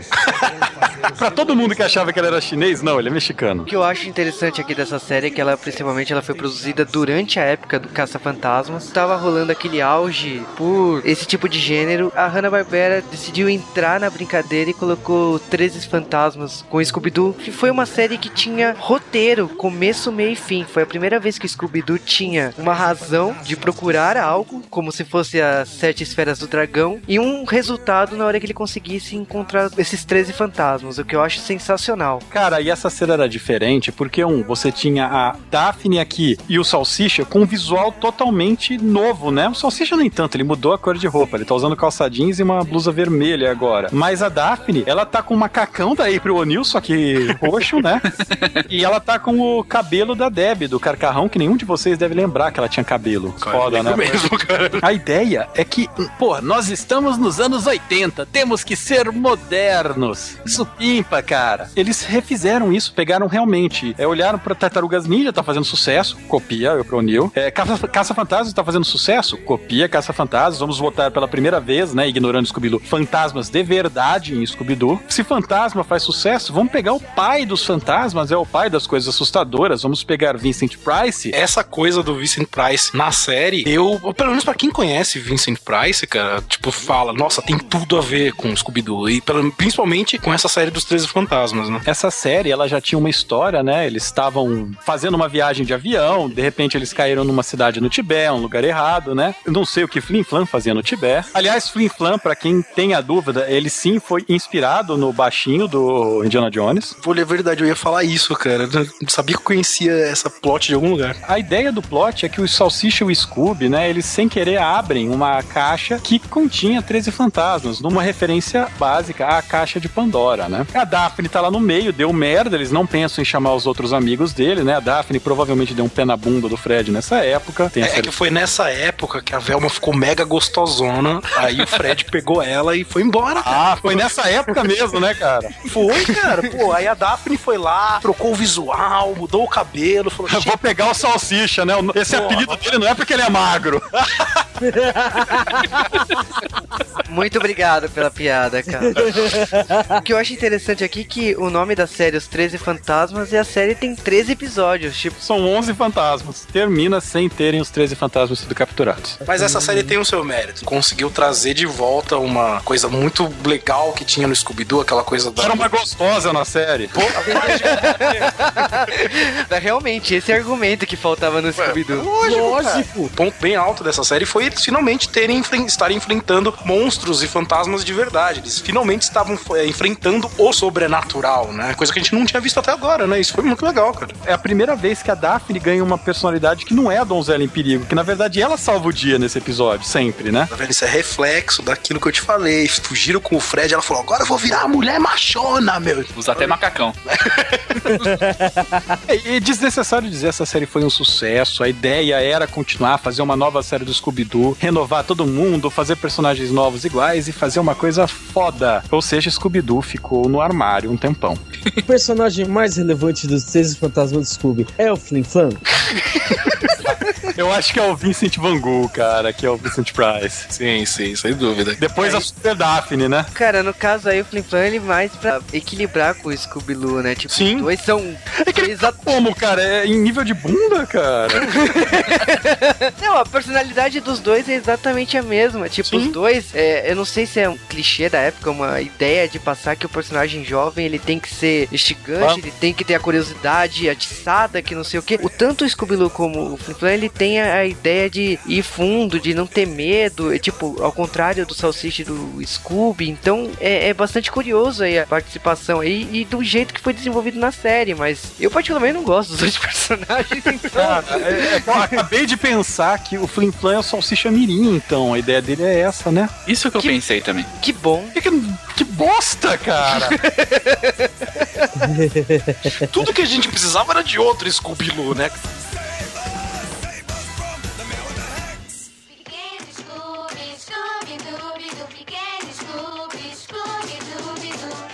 E em 10 de setembro de 1988, surge uma das séries do Scooby-Doo mais adoradas por, pelos fãs brasileiros, acho que pelos fãs no geral, né? Seguindo aquela onda da Hanna-Barbera de vamos fazer versões infantis de nossos personagens. E nesse caso, estamos falando de A Pup Named Scooby-Doo ou O Pequeno Scooby-Doo. Nossa, foda esse. Pra mim, provavelmente é a melhor das séries, meninos, né? Sem dúvida, cara. Era uma série que, pra época, ela era uma das poucas séries animadas que conseguiam fazer você dar bastante risada, sabe? Tinha um tom de humor muito legal, envolvendo a investigação e uma série de gagzinhas no meio, aquela coisa da Velma, o Ruivo Herring e, e, meu, o Fred ser aqueles freaks que lê aquelas revistas malucas que falam de aliens e não sei o quê. Então, eles deram personalidades peculiares pra cada personagem que tornou a série muito mais legal, sabe? É, eles criaram famílias para todos os personagens, né? Então você tinha os pais de todos eles que apareciam de vez em quando. Você tinha a família do Scooby, né? Que, que tinha vários episódios que eram com eles, né? A família do Fred, que eram freaks do caralho também. Ah, Mas a- o melhor mesmo era a família da Daphne, que eram hipermilionários, né? Menina hiper mimada, tinha um mordomo que ela invocava do nada, que fazia as armadilhas para eles. Era muito Era bom. muito bom. O Jenkins, cara. Foi. Verdade. Eu acho que o pequeno Scooby-Doo ele rejuvenesceu bastante o personagem. Ele trouxe rock nas músicas, por exemplo. Toda a perseguição tocavam rock, eles dançavam. um, Um monstro, inclusive. o monstro dançando no fundo era hilário. Tem o personagem Ruivo Eric, que sempre era o culpado, na opinião do Fred. Quando não era, era o vilão de verdade, né? Não, e o melhor era o jeito. Eles falavam do Ruivo Herring, né? E, meu, eles estavam lá na PQP, não tinha nada a ver. E não, eu sei quem foi. O Fred falava, foi o Ruivo Herring. Do nada tocava um telefone, não sei aonde era ele. Você tá me acusando de novo? Você é maluco? Eu nem tô. Cara, e o Rui Boering, ele era bully quando era mais jovem, né? E ele se arrepende amargamente de ter sacaneado com o Fred, sabe? o Fred é muito mala, cara. É, eu acho legal assim, algumas citações, por exemplo, quando a Velma vai investigar e ela solta o gente. A Velma disse, de gente. o nariz do Scooby descolando, indo atrás dos caras. Cara, um monte de gag bizarra. É engraçado, por exemplo, não tem como ter a máquina do mistério, então eles sempre citam de alguma forma. Então, por exemplo, a Velma usa um skate que tem as cores da máquina do mistério. Eles exploram coisas como o biscoito Scooby tem um mistério mistério que é na fábrica do Biscoito Scooby. Cara, será que o Scooby-Doo ganha dinheiro de royalties por causa do Biscoito Scooby? Se ganhar, tá bem, cara. Eles tinham uns monstros bizarros, né? Tipo um monstro de queijo. É, era, era umas coisas mais nada a ver, né, cara, na série. Também era qualquer motivo pra ganhar, para criar um monstro bizarro. Era um monstro. Tinha, tinha aquele, aqueles super-heróis. Eu não vou lembrar, cara, que o, Scoo, que o Salsicha e o Scooby-Doo gostavam de. Às vezes eles ficavam o episódio inteiro vestido como esses super-heróis. Eu não lembro, cara. Eu lembro do monstro de queijo, por exemplo, que o Salsicha e o Scooby comeram. E o mais legal nesse Scooby-Doo é que ele retomou uma coisa lá do Scooby-Doo dos anos 60, que era em perseguição do nada, começar a tocar uma música e os personagens pararem a perseguição pra dançar. Verdade. Mas Aqui, né? e- isso não tinha na série dos anos 60. Essa coisa de dançar foi Esses aí. dois pequenos Scooby-Doo. e eles zoavam na cara. Começou a tocar música, eles param de, de pesquisar e começam a dançar no estilo Tiny Toons, né? Porque é Sim. do mesmo pessoal que fez. Então, igualzinho a dança. Anterior até, né? Que Tiny Bem Toons anterior. Você notava pelo aquele desenho, aquela, aquele detalhe clássico das mãozinhas viradas pra trás. Exato! Não é? e falando desses detalhezinhos, né? Todos eles ganharam alguma personalidade aí, né? Velma, ela perdeu personalidade nesse desenho. É, né? Ela simplesmente virou aquele nerd freak que não fala com ninguém, né? Que, que não cuida de nada. Vocês lembram daquele desenho do frangolino que tinha o filho do frangolino lá, que filho adotivo lá, que era aquele passarinho super inteligente, cara? É a Velma desse desenho, igualzinho, cara. Não fala nada. Não, e ela andando com, com- com o pezinho, ela, não, ela mexia muito rápido os pés. assim. e aquele mega computador dentro da marinha, né? Que acho que foi a primeira citação em Scooby-Doo inteiro a modernidade referindo-se a computador, né, cara? É, aliás, a Velma ela sempre tirava uma peça minúscula e virava um computador gigantesco. Independente da personalidade, eu acho que o Pequeno Scooby-Doo ele incluiu muitas coisas na personalidade de cada um aí. Talvez a Velma perdeu, mas os outros ganharam bastante e que foram utilizadas nas séries seguintes. Lógico que o Pequeno Scooby-Doo durou três anos aí, acabou em 91, mas vamos dizer assim, a Hanna-Barbera criou um grande ato aí. Ficamos mais de 12 anos sem uma série do Scooby-Doo. Todo esse tempo que rolou filmes e tal, sempre tinham características que vieram do Pequeno Scooby-Doo. É, tinham muitas reprises também, porque a primeira série do Scooby-Doo que o Cartoon Network passou, né, como reprise, foi o Pequeno Scooby-Doo. Ele passou umas três vezes antes de começar a passar as outras séries do Scooby-Doo. E, aliás, ele foi passando em ordem reversa. Então ele começou com as séries mais novas até chegar na última série. Quando ele passou a última, eles primeiro eles haviam tirado nos anos 80 as risadas, né, para passar em reprises nos outros canais e colocaram de volta as risadas. Eu acho que aí, nesse, é, é, essa série do Scooby-Doo, ela mostra meio que a época que surgiu, né, o Cartoon Network, logo depois, né, uns dois anos depois, e também um grande morte do Scooby-Doo, né? É um grande ato do Scooby-Doo, infelizmente.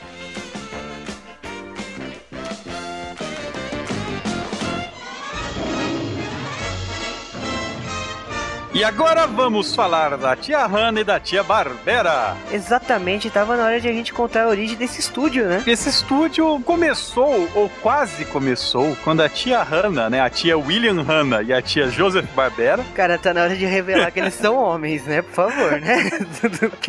eles se conheceram em 1937. E eles acabaram indo trabalhar juntos no estúdio da Metro Golden Mayer em 1939. O que acontece é que nessa época eles mandaram alguns desenhos pro Walt Disney. E o Walt Disney acabou achando interessante, falou assim: vou contratar vocês, mas. É, a lenda urbana diz que ele recebeu os desenhos e falou pra eles: Na próxima semana estarei aí em Nova York para conversarmos. Nunca mais.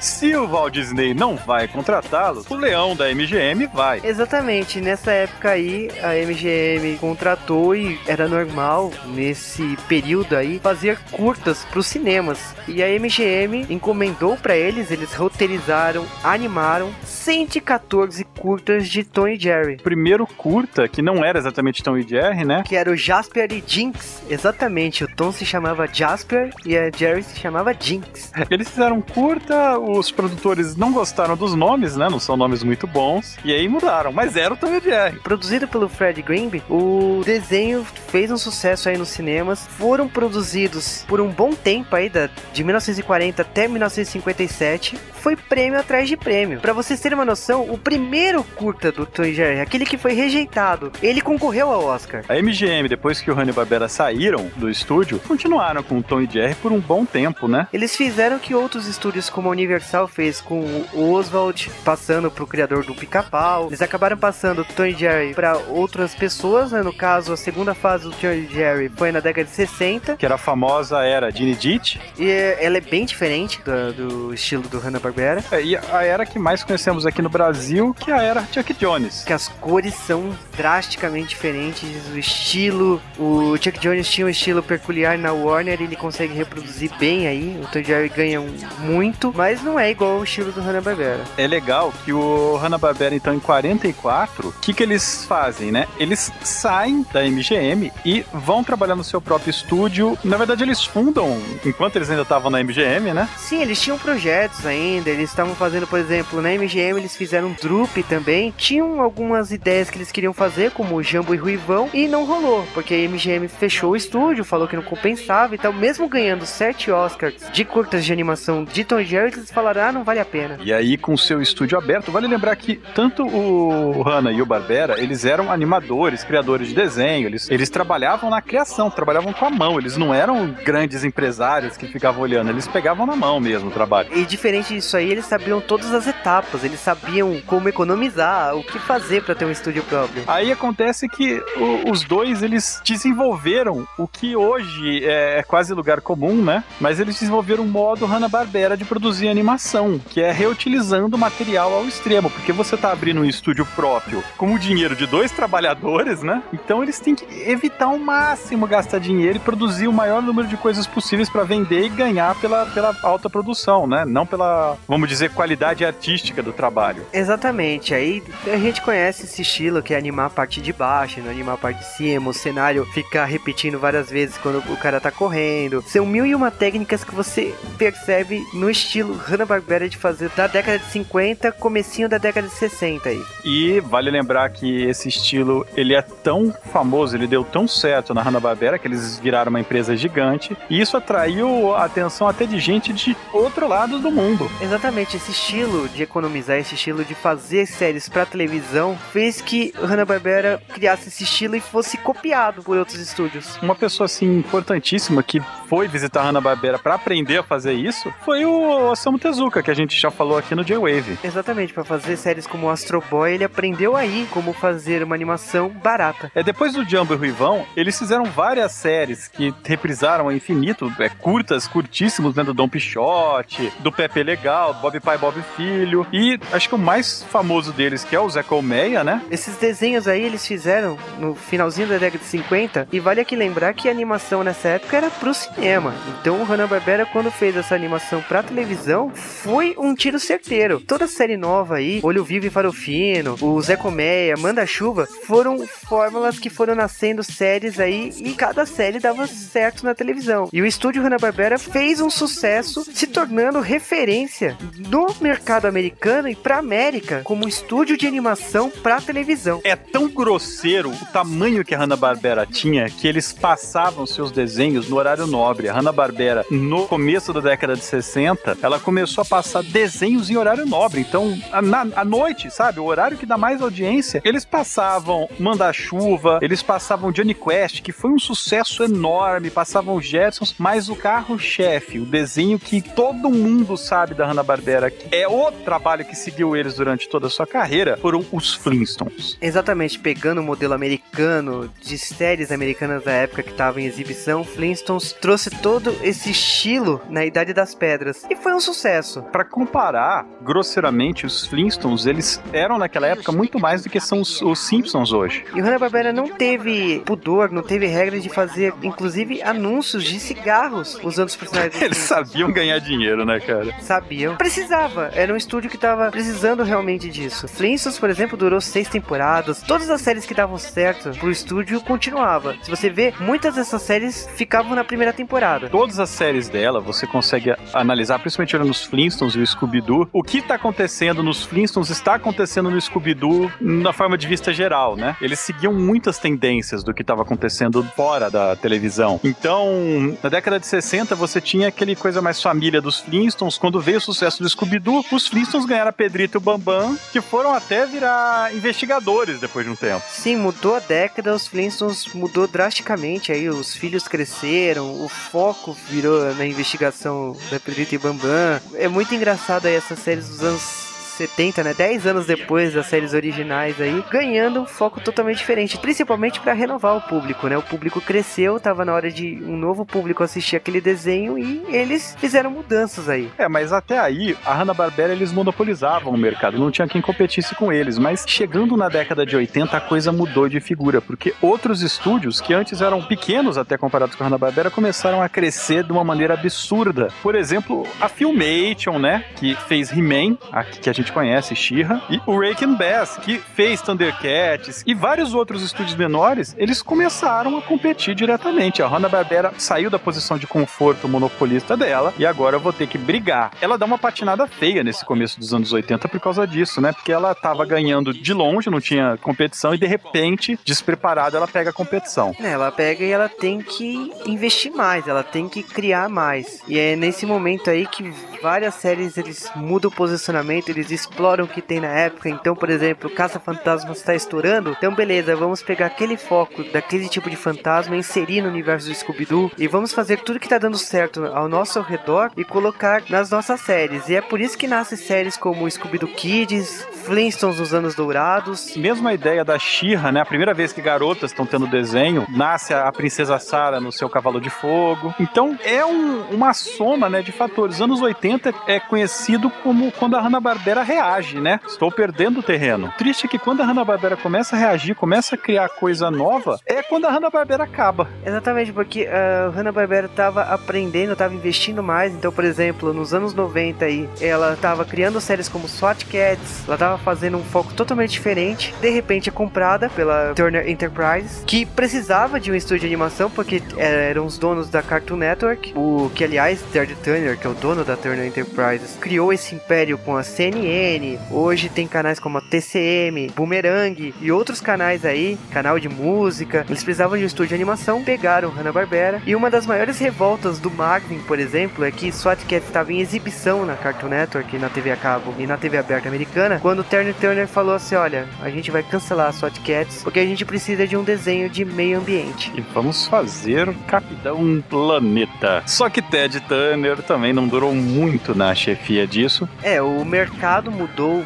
e infelizmente o que acontece com a Turner virando dona da Hanna-Barbera é essa influência aí. Alguns desenhos pararam, outros desenhos começaram a ser feitos. Capitão Planeta, por exemplo, não é do Hanna-Barbera, é de outro estúdio, mas a influência, por causa que é do mesmo dono e tal, começa a ter esses cancelamentos. O, a gente não pode deixar de citar que nos anos 80 também ficaram simbolizados por séries como Smurfs, Pac-Man e Snorks. E acaba com a Warner comprando a Turner Enterprise, principalmente pelos canais, interessava para Warner esses canais. Acontece uma birra muito grande por causa que os americanos odiaram essa ideia, porque sabia que a Warner sendo concorrente mortal por décadas do Hanna-Barbera ia acabar que eles iam cancelar esse universo, eles iam dar menos importância para esse universo. Nos anos 90, nós tivemos aí um, um vácuo nas séries principais da Hanna-Barbera. A Warner, ela tentou fazer as coisas do jeito Warner de resolver. Então, vocês querem Flintstones? Então vamos fazer um filme de Flintstone. É horrível com um elenco foda, sabe? Não faz sentido. Eu, eu acho assim, é bizarro o que acontece. Eles tentaram criar franquias novas, aliás, franquias fortes hoje, símbolos da Cartoon Network. As Meninas Superpoderosas, Laboratório de Dexter, Johnny Bravo. Todas essas séries aí nasceram do finalzinho, do resquício da Hanna-Barbera. Inclusive, todas elas têm o selo Hanna-Barbera e Cartoon Network Studios. Mas, infelizmente, no final da década de 90, 1999, a Warner falou assim, olha, a gente vai matar o nome Hanna-Barbera, vai virar só uma grife. E o estúdio Hanna-Barbera, que durou décadas aí, vai virar Cartoon Network Studios. É, vários desenhos morreram nisso, né? Só voltaram com filmes e tal. Você pode ver, por exemplo, que o Scooby-Doo, o próprio Scooby-Doo, ele só foi voltar de verdade com a ideia do filme e quando a Warner descobriu que podia fazer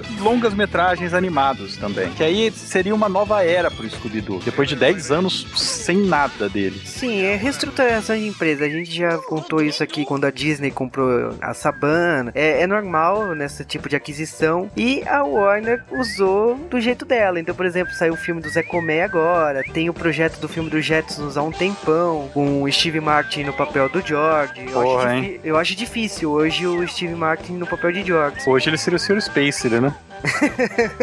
Mas é isso, tipo, Hanna-Barbera virou uma grife. Infelizmente a Warner matou tudo que a Hanna-Barbera fez. É, mas a Warner, ela ressuscitou a Hanna-Barbera depois dos filmes. Na verdade, ressuscitou a franquia do Scooby-Doo. E aí a Hanna-Barbera fez um teste. Ela lançou em 98 um longa do Scooby-Doo, né? Scooby-Doo na Ilha Zumbi, quebrando quase toda a mitologia do Scooby-Doo, mostrando pela primeira vez monstros de verdade, ou pela segunda vez, né? E fez um sucesso, né? O filme é bom, fez um grande sucesso. E que, que a Warner pensou? Se isso faz sucesso, que tal um live action? Cara, e saiu live action, foram produzidos dois filmes. O segundo filme não teve tanto impacto com o público, aliás, o primeiro filme eles não acertaram, porque eles descaracterizaram muitas coisas, exceto Salsicha. Tentaram corrigir no segundo, fazendo homenagens, agradando os fãs, mas não teve impacto, o público não quis, e a franquia morreu por aí. O que acontece é que um pouco depois a Cartoon Network começou a produzir live action, ela mudou o target dela, ela começou a fazer live action de tudo, e eles fizeram um live action pra televisão e pra DVD do Scooby-Doo. Esse live action é muito bom, eu recomendo, e o sucesso dele foi tanto que saiu a continuação e também teve um sucesso relativo aí. Não se sabe se Scooby-Doo vai ter novos filmes produzidos pela Cartoon, mas se sabe que os dois filmes, produzidos de forma mais barata, produzidos pra televisão, eles tiveram o seu sucesso aí mediano.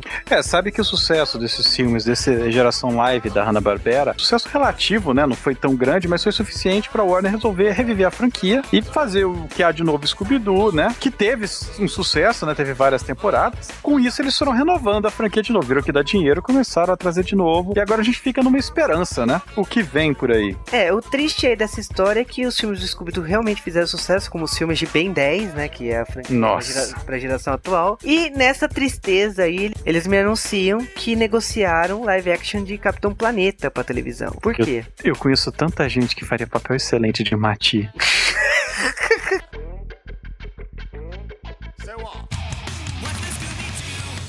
E em 13 de setembro de 2002, Scooby-Doo volta depois de um hiato de 12 anos com a série O que há de novo, Scooby-Doo? Essa série ela foi fortemente inspirada pelos filmes live action, né, que a gente teve. Ah, sabia que tinha que vir de algum lugar. E foi um, um revival do Scooby-Doo. Eles, novamente, né? Vamos refazer o visual dos personagens. Mudaram.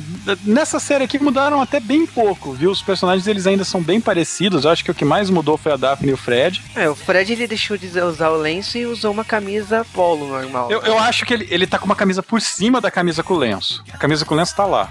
Ele tá com uma espécie de suéter, algo tipo assim. Isso. O lenço tá lá. Sabe aquela com marca de atropelamento de bicicleta, sabe? Tem uma, uma, uma risca na camisa assim inteira.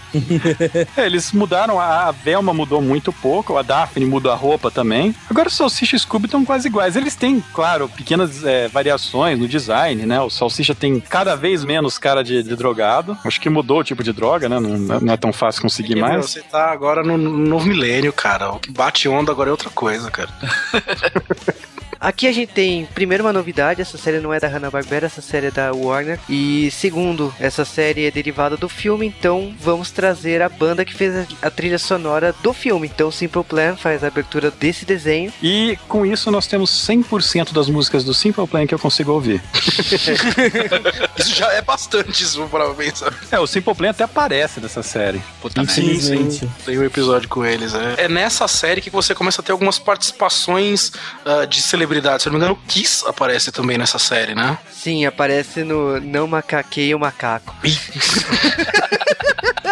Beleza. Tô Mas eu acho que assim, essa série tem todo o clima desse novo filme, dessa nova proposta. Ele é engraçado, ele reforça, por exemplo, o Fred Canastrão. O Fred daqui é muito canastrão. É muito engraçado. Eu, particularmente, eu achava o Fred dos anos 60, 70 mais legal, né? Que é o cara que tá resolvendo o mistério de verdade. O Fred daqui é o Fred do pequeno Scooby-Doo crescido. Sim, sim. O de antigamente o Fred era mais good guy, agora ele tá. Ele tá um Babaca. É, babaca, exatamente. E, não, mas, aliás, falando em Pequeno Scooby-Doo Crescido, esses personagens são os personagens do Pequeno Scooby-Doo Crescido. Quando eles lembram de sua tenra infância, eles aparecem como personagens de um Pequeno Scooby-Doo. É, o que é uma sacada fodástica, né? Eu, tipo, pra mim é o auge. Mas a série, essa série ela tem boas referências, né? Eles tentam fazer um formato que lembra aquela série antiga do Scooby-Doo, só que mais moderninha. E eu vou falar que os episódios que eu mais lembro dessa série são os episódios das X-Girls, cara. Que é uma banda de, de garota sem sobrancelha que viram personagens recorrentes. Ela aparecem acho que duas vezes nesse seriado e voltam a aparecer mais pra frente nos outros seriados. Que a Daphne acaba virando vocalista. Pô,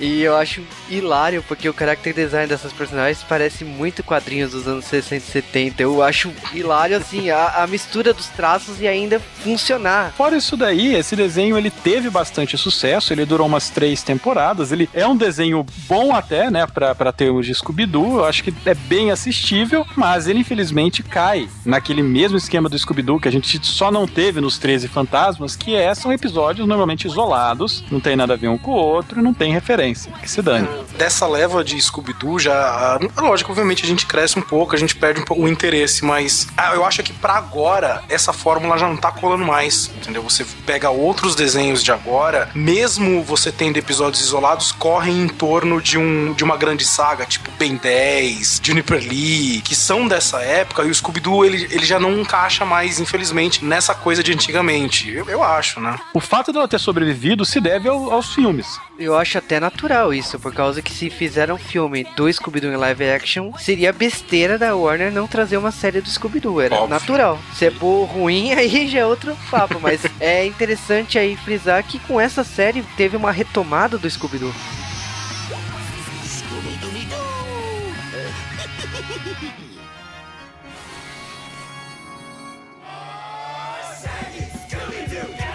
E pouco depois dessa ressurreição do Scooby-Doo pela Warner, eles resolvem fazer uma segunda nova série do Scooby-Doo que estreia em 23 de setembro de 2006, que é Salsicha e Scooby atrás das pistas, Shag and Scooby-Doo, Get a Clue. Tem uma riminha no original. É, é, é, é. Cara, o visual dessa série é diferente de Scooby-Doo. Eles mudaram os personagens, eles simplificaram, deram, um, sei lá, um visual mais Timmy Turner, não sei. Eu acho interessante a mudança do character design tão gritante assim, incomodou os fãs antigos, tanto que essa série durou duas temporadas, ela não é ruim e ela tem uma cronologia que é interessante que desde os Três Fantasmas não tinha uma série com começo, meio e fim. Eles, por exemplo, têm a ideia do tio Albert, né, ter recrutado eles e tal. A série, por mais que você olhe feio porque o traço mudou, ela é boa. É, ele tem episódios, inclusive, que aparecem todos os membros do grupo original, né, da gangue do Scooby, mas são acho que dois episódios só. Então com os visuais totalmente diferentes, né? Mas eu defendo, cara, esse novo visual. É que é, é difícil você mexer numa coisa de tanto tempo como é Scooby-Doo. Então, obviamente que você vai mexer com, com fãs de muito tempo. Mas eu aceitei, cara. Eu achei que ficou extremamente. Tipo assim, se eles quiseram de muito tempo pra cá dar um tom de modernidade no Scooby-Doo, ao invés só de trocar o lado do lenço do Fred, ou colocar um suéter, ou mudar a camiseta do Salsicha, finalmente eles conseguiram fazer isso. É que, infelizmente, é, é você mexer com muita história, com muita cronologia, com muita memória afetiva, etc e tal. Mas eu acho extremamente válido esse visual desse desenho, sim, cara. Com essas séries, dá pra determinar uma cronologia? A partir de aqui, eu acho que a gente começa a formar uma cronologia. Que eles retomam isso. Eu acho até interessante, por exemplo, que essa é a última série que foi produzida pelo Joseph Barbera. Depois ele acabou falecendo e tal. Como eu disse, essa daqui, é, ela retoma a ideia de cronologia ele é a costura. A série anterior ela já estava costurando o universo do Scooby-Doo, citando o pequeno Scooby-Doo e tal. Aqui ela continua mostrando o universo do Salsicha Scooby, também costurando alguns fatos. Essa série aqui ela é mais cômica, né? Ela tem um humor mais leve que as outras séries, retomando o humor do Scooby-Doo, né? Ela durou só 26 episódios. Normalmente a gente pensa que essa série tinha infinitos episódios, né? Volto a lembrar que Cavalo de Fogo tinha 12 ou 13, sabe? Em 2007, ela teve sua última temporada e parou, né? Ficamos de novo sem Scooby-Doo. Achamos que, olha, acabou. Dessa vez que um dos pais faleceu, vai ser difícil a gente ver isso de novo, pelo menos da maneira que a gente estava acostumado.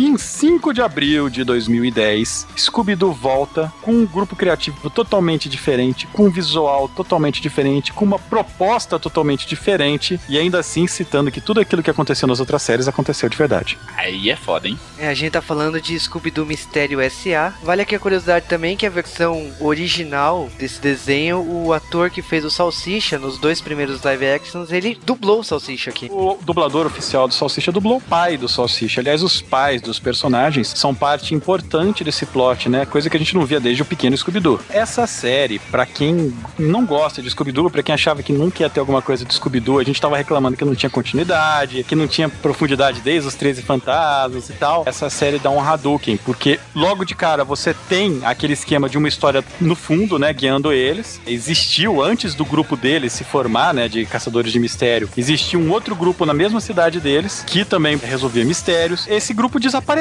há uns 20 e tantos anos. Não se falou mais dele, ninguém sabe o que aconteceu com eles, eles sumiram. E começa meio que assim o mistério. Essa série é legal demais porque ela faz referências a todas as séries do Scooby-Doo e aos clones do Scooby-Doo, né? Tem um episódio hilário dessa série que o Scooby-Doo encontra o Tutubarão, o Capitão Caverna, o Cacarrão. Eles estão fazendo uma competição dos melhores grupos de investigação no, no- nos Estados Unidos e o Scooby-Doo, mas peraí, existem mais grupos? Eu acho também interessante aqui a retomada do visual clássico. Por mais que seja uma série de 2010, o visual clássico do Fred com lenço, a própria Daphne com visual clássico, sem o, a roupa dela tá simplificada, os mesmos detalhes que ela usava na primeira série, tudo volta exatamente como era, com um traço um pouquinho diferente. O character design respeita, mas ele é atualizado, mantendo a roupa original. É, o que acontece é a engostosação das garotas da série. Exatamente. É você pega também uma coisa que que você pode levar pelo seguinte ponto de vista. Meu, vai mudar pra quê agora? A gente já tentou e todo mundo tá acostumado com isso, porque reprisa em tudo quanto é lugar. Então, meu, deixa logo desse jeito, entendeu? Já se tornou clássico, já se tornou cult, sabe? Não deixa eles logo dessa forma, entendeu? O legal é que num dos primeiros episódios a Velma começa a chavecar o salsicha. Todos os episódios. Porque é legal essa série, porque eles deram personalidades novas pra todos os personagens. Então, o Fred é um fanático por armadilhas que dá medo. Coitada da. Não, além do cara, além do cara ser bombadão e não sei o que, o cara mexe com armadilhas e é freak do caralho.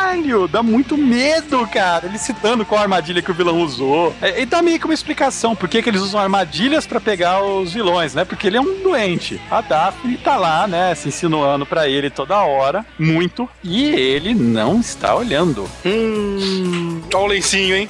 O Benzinho Olha voltou. o lencinho voltou. Essa série é a primeira onde fica mais escrachado de uma vez por todas o romance deles dois. Sim, é, eu acho que aí fica bem escrachado mesmo. Já era Finalmente. explorado. Já era explorado antes, mas dessa vez é direto. Eles também inventam uma coisa que roubaram dos live actions, né? Um que eles pegam a Velma gatinha, justo, né? É, não tenho, não tenho problemas com isso. Ah, E a Velma, ela ficou sabendo daquela história que o apelido do Salsicha não era por ele ser magro e alto. ela tá na pussy louca, né? Ela é muito nerd, cara, essa série. Isso é o mais legal. Essa série foi feita junto com o live action feito pela Cartoon do Scooby-Doo. Então ela também traz coisas desse live action do, da Cartoon, que foi feito pra televisão, não foi feito pros cinemas. Por isso que essa série tem um clima meio colégio, né? Exatamente carregando algumas características desse terceiro ou primeiro filme, né? Eles fazem citações demais às outras séries do Scooby-Doo e outras séries da Hanna-Barbera. Eu acho que quem trabalhou nessa série tava com aquele ar de vamos homenagear. Então, além de fazerem a série com o melhor roteiro, né, os melhores partes, eles conseguem citar praticamente tudo que o Scooby-Doo fez, inclusive um dos melhores episódios. É uma hora que o Fred e a Daphne estão num museu, que é um museu dos vilões que eles já capturaram, né? E aí eles olham, né, para um lado, a, a Daphne olha, né, são estátuas do- dos vilões, né, estátuas de cera. Olha lá, a estátua do Flim Flam, você lembra dele? É o Fred, não, eu tava no acampamento. Aí ela olha, tadinho, pegou prisão de 25 a perpétua por ser trombadinho.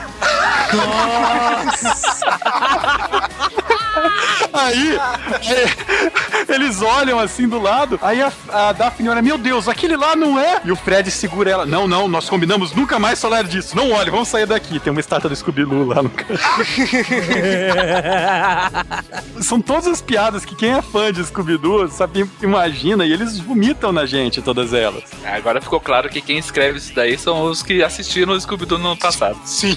Mas os monstros, cara, tem monstro que aparece de volta, eles contam como capturar alguns monstros antigos. Antigos, ou citam é, alguns dos planos que o de armadilha que o Fred cita são monstros que eles capturaram lá atrás. Então ele fala, ah, vamos usar o projeto Sr. Walters, tá ligado? Mas ele só não cita que o Sr. Walters foi o monstro que eles capturaram, né? O monstro do pântano. Mas ele cita todo o resto. É uma bela forma de costurar e homenagear o universo. É, e homenageiam também a Gwen Stacy.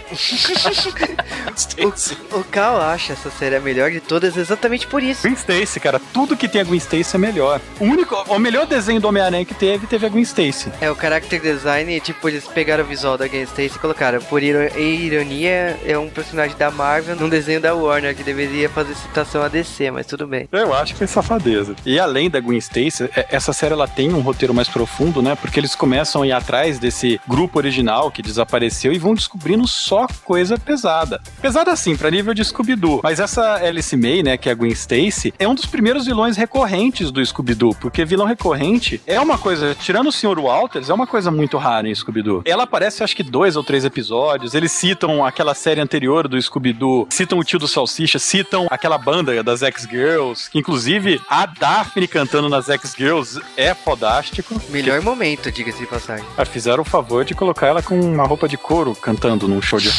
Porra, que beleza, que beleza. E eu acho hilário, né? Porque esse grupo é, vira presente, né? Vira uns, uns personagens frequentes aí no universo do Scooby-Doo. É, e a gente tem algumas descobertas, né? Que eu sei lá se são spoilers ou não. Essa série ainda está saindo. A segunda temporada está pra sair. E. Continue. Continua com spoiler? Foda-se os ouvintes, né? Foda-se. O Senhorê é o salsicha do grupo original. Que o Senhorê, na verdade, é um dos personagens que faz o papel do Vincent Van Gogh na outra série, né? Ele fica dando dicas pros caras e tal. O vilão da série é o Scooby-Doo do grupo original. Caramba. O professor Pericles, né? Que é uma coruja super inteligente. Na verdade, né? Você tem que o pai do, do Fred nessa série, né? Que é o Fred Jones é, Sênior. Ele não é o pai do Fred. Na verdade, os pais do Fred são o Fred e a Daphne do grupo original, que perderam a guarda deles, do filho, naquela vez que eles desapareceram. Não sabe o que aconteceu com eles até agora. Meu Deus, isso tá virando um. É uma novela, Foi, cara. foi Uma roteirista, foi, foi, foi roteirista da Marvel que fez esse desenho? Ah, tem a Gwen Stacy, cara. Isso pode ser.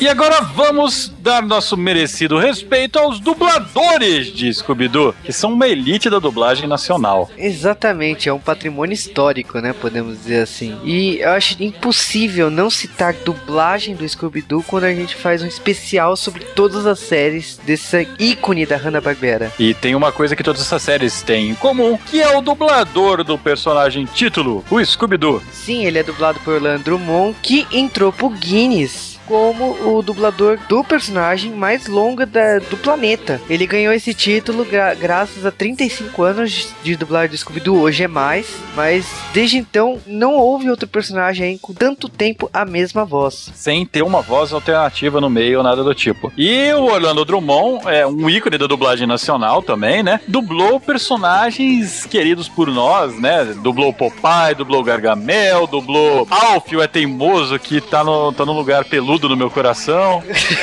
o Vingador da Caverna do Dragão. Ele é o seu peru da escolhendo o professor Raimundo. É, realmente, ele merece muito respeito. E agora, falando do Salsicha, o Salsicha foi dublado por duas pessoas diferentes. Primeiro, o dublador oficial, né, que dublou praticamente tudo, a não ser o Pequeno Scooby-Doo e 13 Fantasmas, que foi quando mudou o estúdio de dublagem, que é o Mário Monjardim. E, cara, esse é um outro ícone da dublagem nacional, né? O dublador do Pernalonga, dublador do Lex Luthor, dublador do Frangolino, do Capitão Caverna, dublador do Jerry Lewis em alguns filmes, Brutus dos Mussarelas. Ele fez muita coisa foda aí. Ele é um dos dubladores mais lembrados, né? E a voz dele muda completamente de um trabalho para outro. O outro dublador que fez o Salsicha foi o Orlando Prado, mas ele só fez o Salsicha nos 13 Fantasmas e no Pequeno Scooby-Doo, além de alguns dos filmes, né? Que ele era o dublador do Mini Polegar, né? Daquele desenho do Polegar, do Aquaman, do Lululelé, ele infelizmente já faleceu. Inclusive por causa da mudança de voz, né, que o Mario Monjardim não ganhou o mesmo título que Orlando Drummond tem. Por isso que o, é a única coisa injusta, vamos dizer assim, com o Mario Monjardim, pelo todo o tempo de dublagem que ele tem fazendo a voz do Salsicha. Falando também do Fred, o Fred originalmente foi dublado pelo Luiz Manuel, lá na Ebert Richards, que é o dublador de vários personagens da Hanna-Barbera, como Catatal, Bob Filho.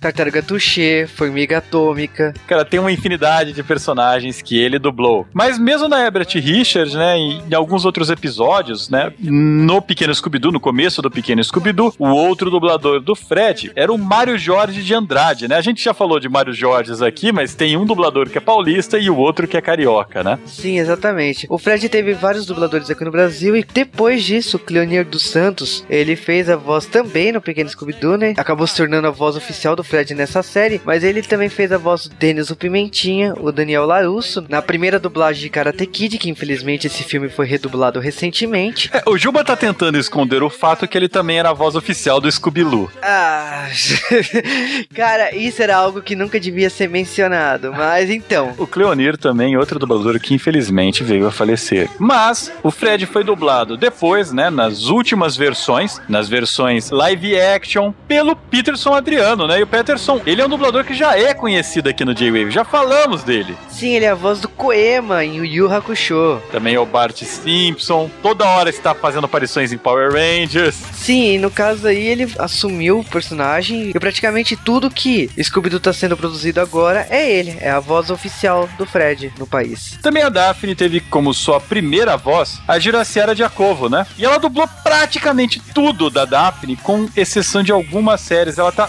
mais ou menos no mesmo nível do Mario Monjardim em relação a Daphne, né? Como o Mario Monjardim é em relação ao Salsicha. Ela dublou também a Dani Scully, a Penélope Charmosa, o Gasparzinho. Sim, e é interessante a história dela, por exemplo, que ela não era uma dubladora, os primeiros papéis e tal. É muito interessante a vida dessa dubladora, mas tem outras dubladoras aí que assumiram a Daphne. Então, por exemplo, tem a Mônica Rossi, que assumiu a Daphne, o Scooby-Doo e os Três Fantasmas, depois em O Pequeno Scooby-Doo. que foi novamente quando mudou o estúdio de dublagem. E ela é dubladora oficial da Madonna, da Cameron Diaz, da Chrissy Alley, E fez a personagem Diana do Caverna do Dragão. além de ser a princesa Leia original. Mas não para por aí. A terceira voz da Daphne no país é da Silvia Salusti. E ela é a voz oficial da Sarah Michelle Gellar, que é a Buffy Caça-Vampiros. Ela dublou também a Gabriele, de, de Xena dubla a Jessica Alba, ela dubla a Jean Grey nos desenhos antigos dos X-Men, e ela dublou a Daphne só na versão live action. Justamente por causa que a personagem é interpretada pela Sarah Michelle Gellar. A Velma também tem uma dubladora quase oficial, com exceção de uma série, né? Que é a Naira Morim, que ela dublou tudo, tudo, tudo da Velma, com exceção do Pequeno Scooby-Doo. E a Naira, ela também dublou vários outros personagens, né? Ela foi uma Lisa Simpson, ela foi a Mandy de Billy Mandy. Aliás, eu adoro Billy Mandy. E não para por aí, cara. A segunda dubladora, que é a única na série que ela fez, é a Carmen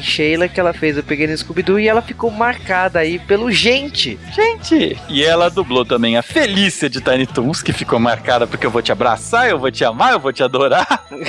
A Didi de Dexter Oi, Dexter! e a mãe do Yusuke em Yu Yu Hakusho. Caralho, hein, velho? Não tem nada a ver.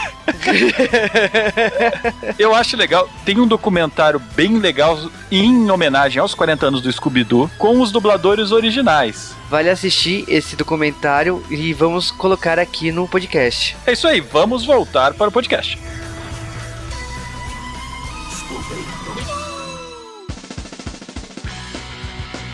Scooby-Doo da Hanna-Barbera é uma das séries que bizarramente eu gosto. Eu gosto bastante de Scooby-Doo. Eu sou uma das pessoas que consegue ligar a televisão, tá passando aquele episódio dos anos 60, sentar e tentar descobrir quem é culpado, que obviamente você descobre depois de três minutos, né? Que nem CSI, aparece a primeira pessoa, ah, esse é o vilão. Eu gosto muito, eu me divirto com essa série. Eu gosto da maioria das encarnações delas. Eu não gosto das encarnações que tem um cachorro pequeno.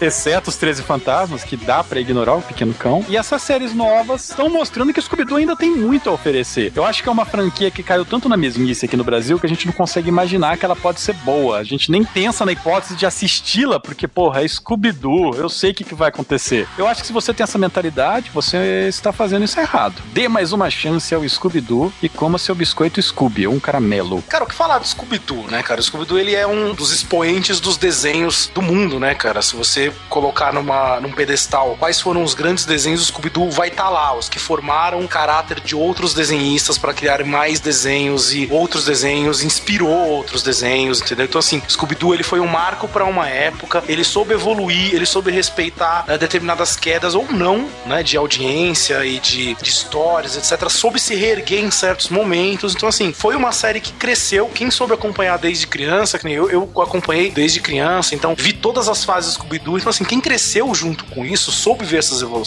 sabe respeitar Scooby-Doo hoje em dia, não importando se a série que tá passando hoje é boa ou é ruim, se faz referência antigamente ou não, virou aquele saudosismo. Mais que de repente você pode só não gostar das versões novas, gente que não respeita, que quer sempre ter o antigo como original, mas dá uma chance. Entendeu? Eles estão estão tentando ainda. Não é só porque Scooby-Doo é um desenho que ah, é, eles não estão criativos ao ponto de criar um desenho novo. Eles estão tentando com o antigo. Mas, cara, é porque ainda tem uma, uma, uma base de fãs, aquela coisa de você apresentar para uma nova geração. Scooby-Doo é Mistérios Mistério S.A. é um exemplo disso, é mostrar para a nova geração que é o Scooby-Doo e tentar levar o Scooby-Doo para essa nova geração. Você gostando ou você não gostando, é uma série que deve ser respeitada acima de tudo. Scooby-Doo é bom, teve Scooby-Loo, mas ninguém é perfeito, né?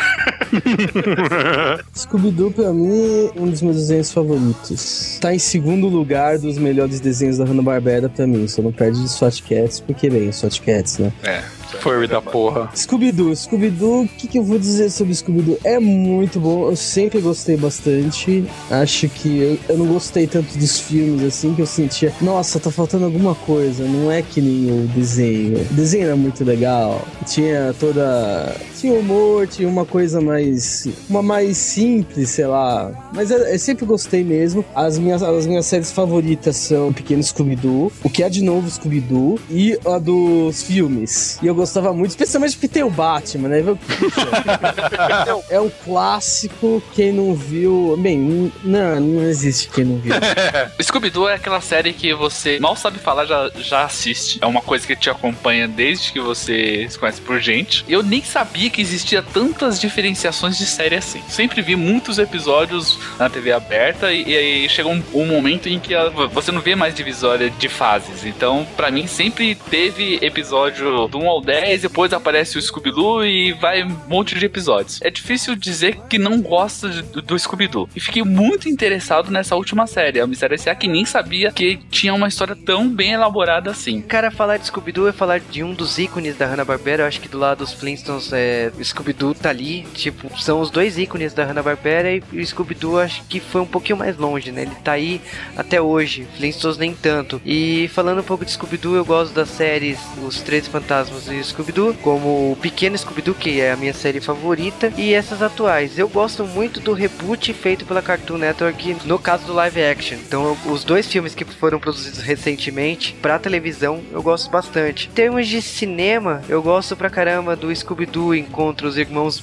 e o Scooby-Doo e a Escola Mal Assombrada. Também gosto pra caramba, passava direto na sessão da tarde. O Scooby-Doo em si é um personagem que realmente ensinou a gostar de mistérios hoje, como formação de caráter, li Sherlock Holmes, li livros da Agatha Christie, talvez tudo isso por causa dos mistérios do Scooby-Doo. É, nós do J-Wave, a gente sai numa van todo fim de semana pra procurar por mistérios. Quando não tá editando, a gente faz isso. Por isso a gente nunca saiu pela com a van, tá ligado? O problema é que vocês nunca me levam junto.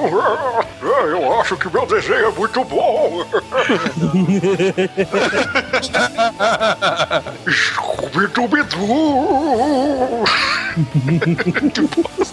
excelente, excelente.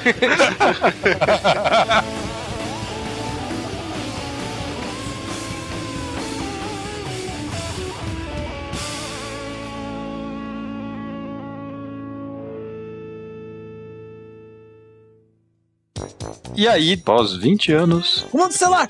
Seu Madruga? Comando Estelar Seu Madruga. Que? Eu ia falar, eu, eu ia falar Scooby-Doo, mas. Tinha que ser os piratas espaciais. É, eu fiquei imaginando, Ok. há 20 anos, uma criança foi roubada de uma vila misteriosa e. e levada para os confins do Guarujá. E agora tá na hora do Biscoito Scooby. Scooby-Dooby-Doo. Minha voz é horrível pra imitar esse cão. Não, eu podia fazer. Bem melhor, né? Uma bosta dos dois jeitos. Ah, Scooby-Doo é uma bosta de qualquer jeito. Melhor. Ok. Eu sei a letra, não me provoque. Canta! Canta! É um mistério na cidade, é só chamarem esse cão. E o pequeno Scooby-Doo. tá. Ah, eu odeio que esse podcast vai ser do Juba. Nossa! Eu Tá. preciso. Não, não, não, não. É, Eu sei completamente nada a ver com o que o assunto mencionado. Mas vocês precisam saber que os menudos tiveram uma série no, no, no ABC. os menudos, sabe? Do Rick Martin e tal. Não se reprima. Ah, então, vamos lá, vamos lá, vamos lá, vamos lá, vamos lá.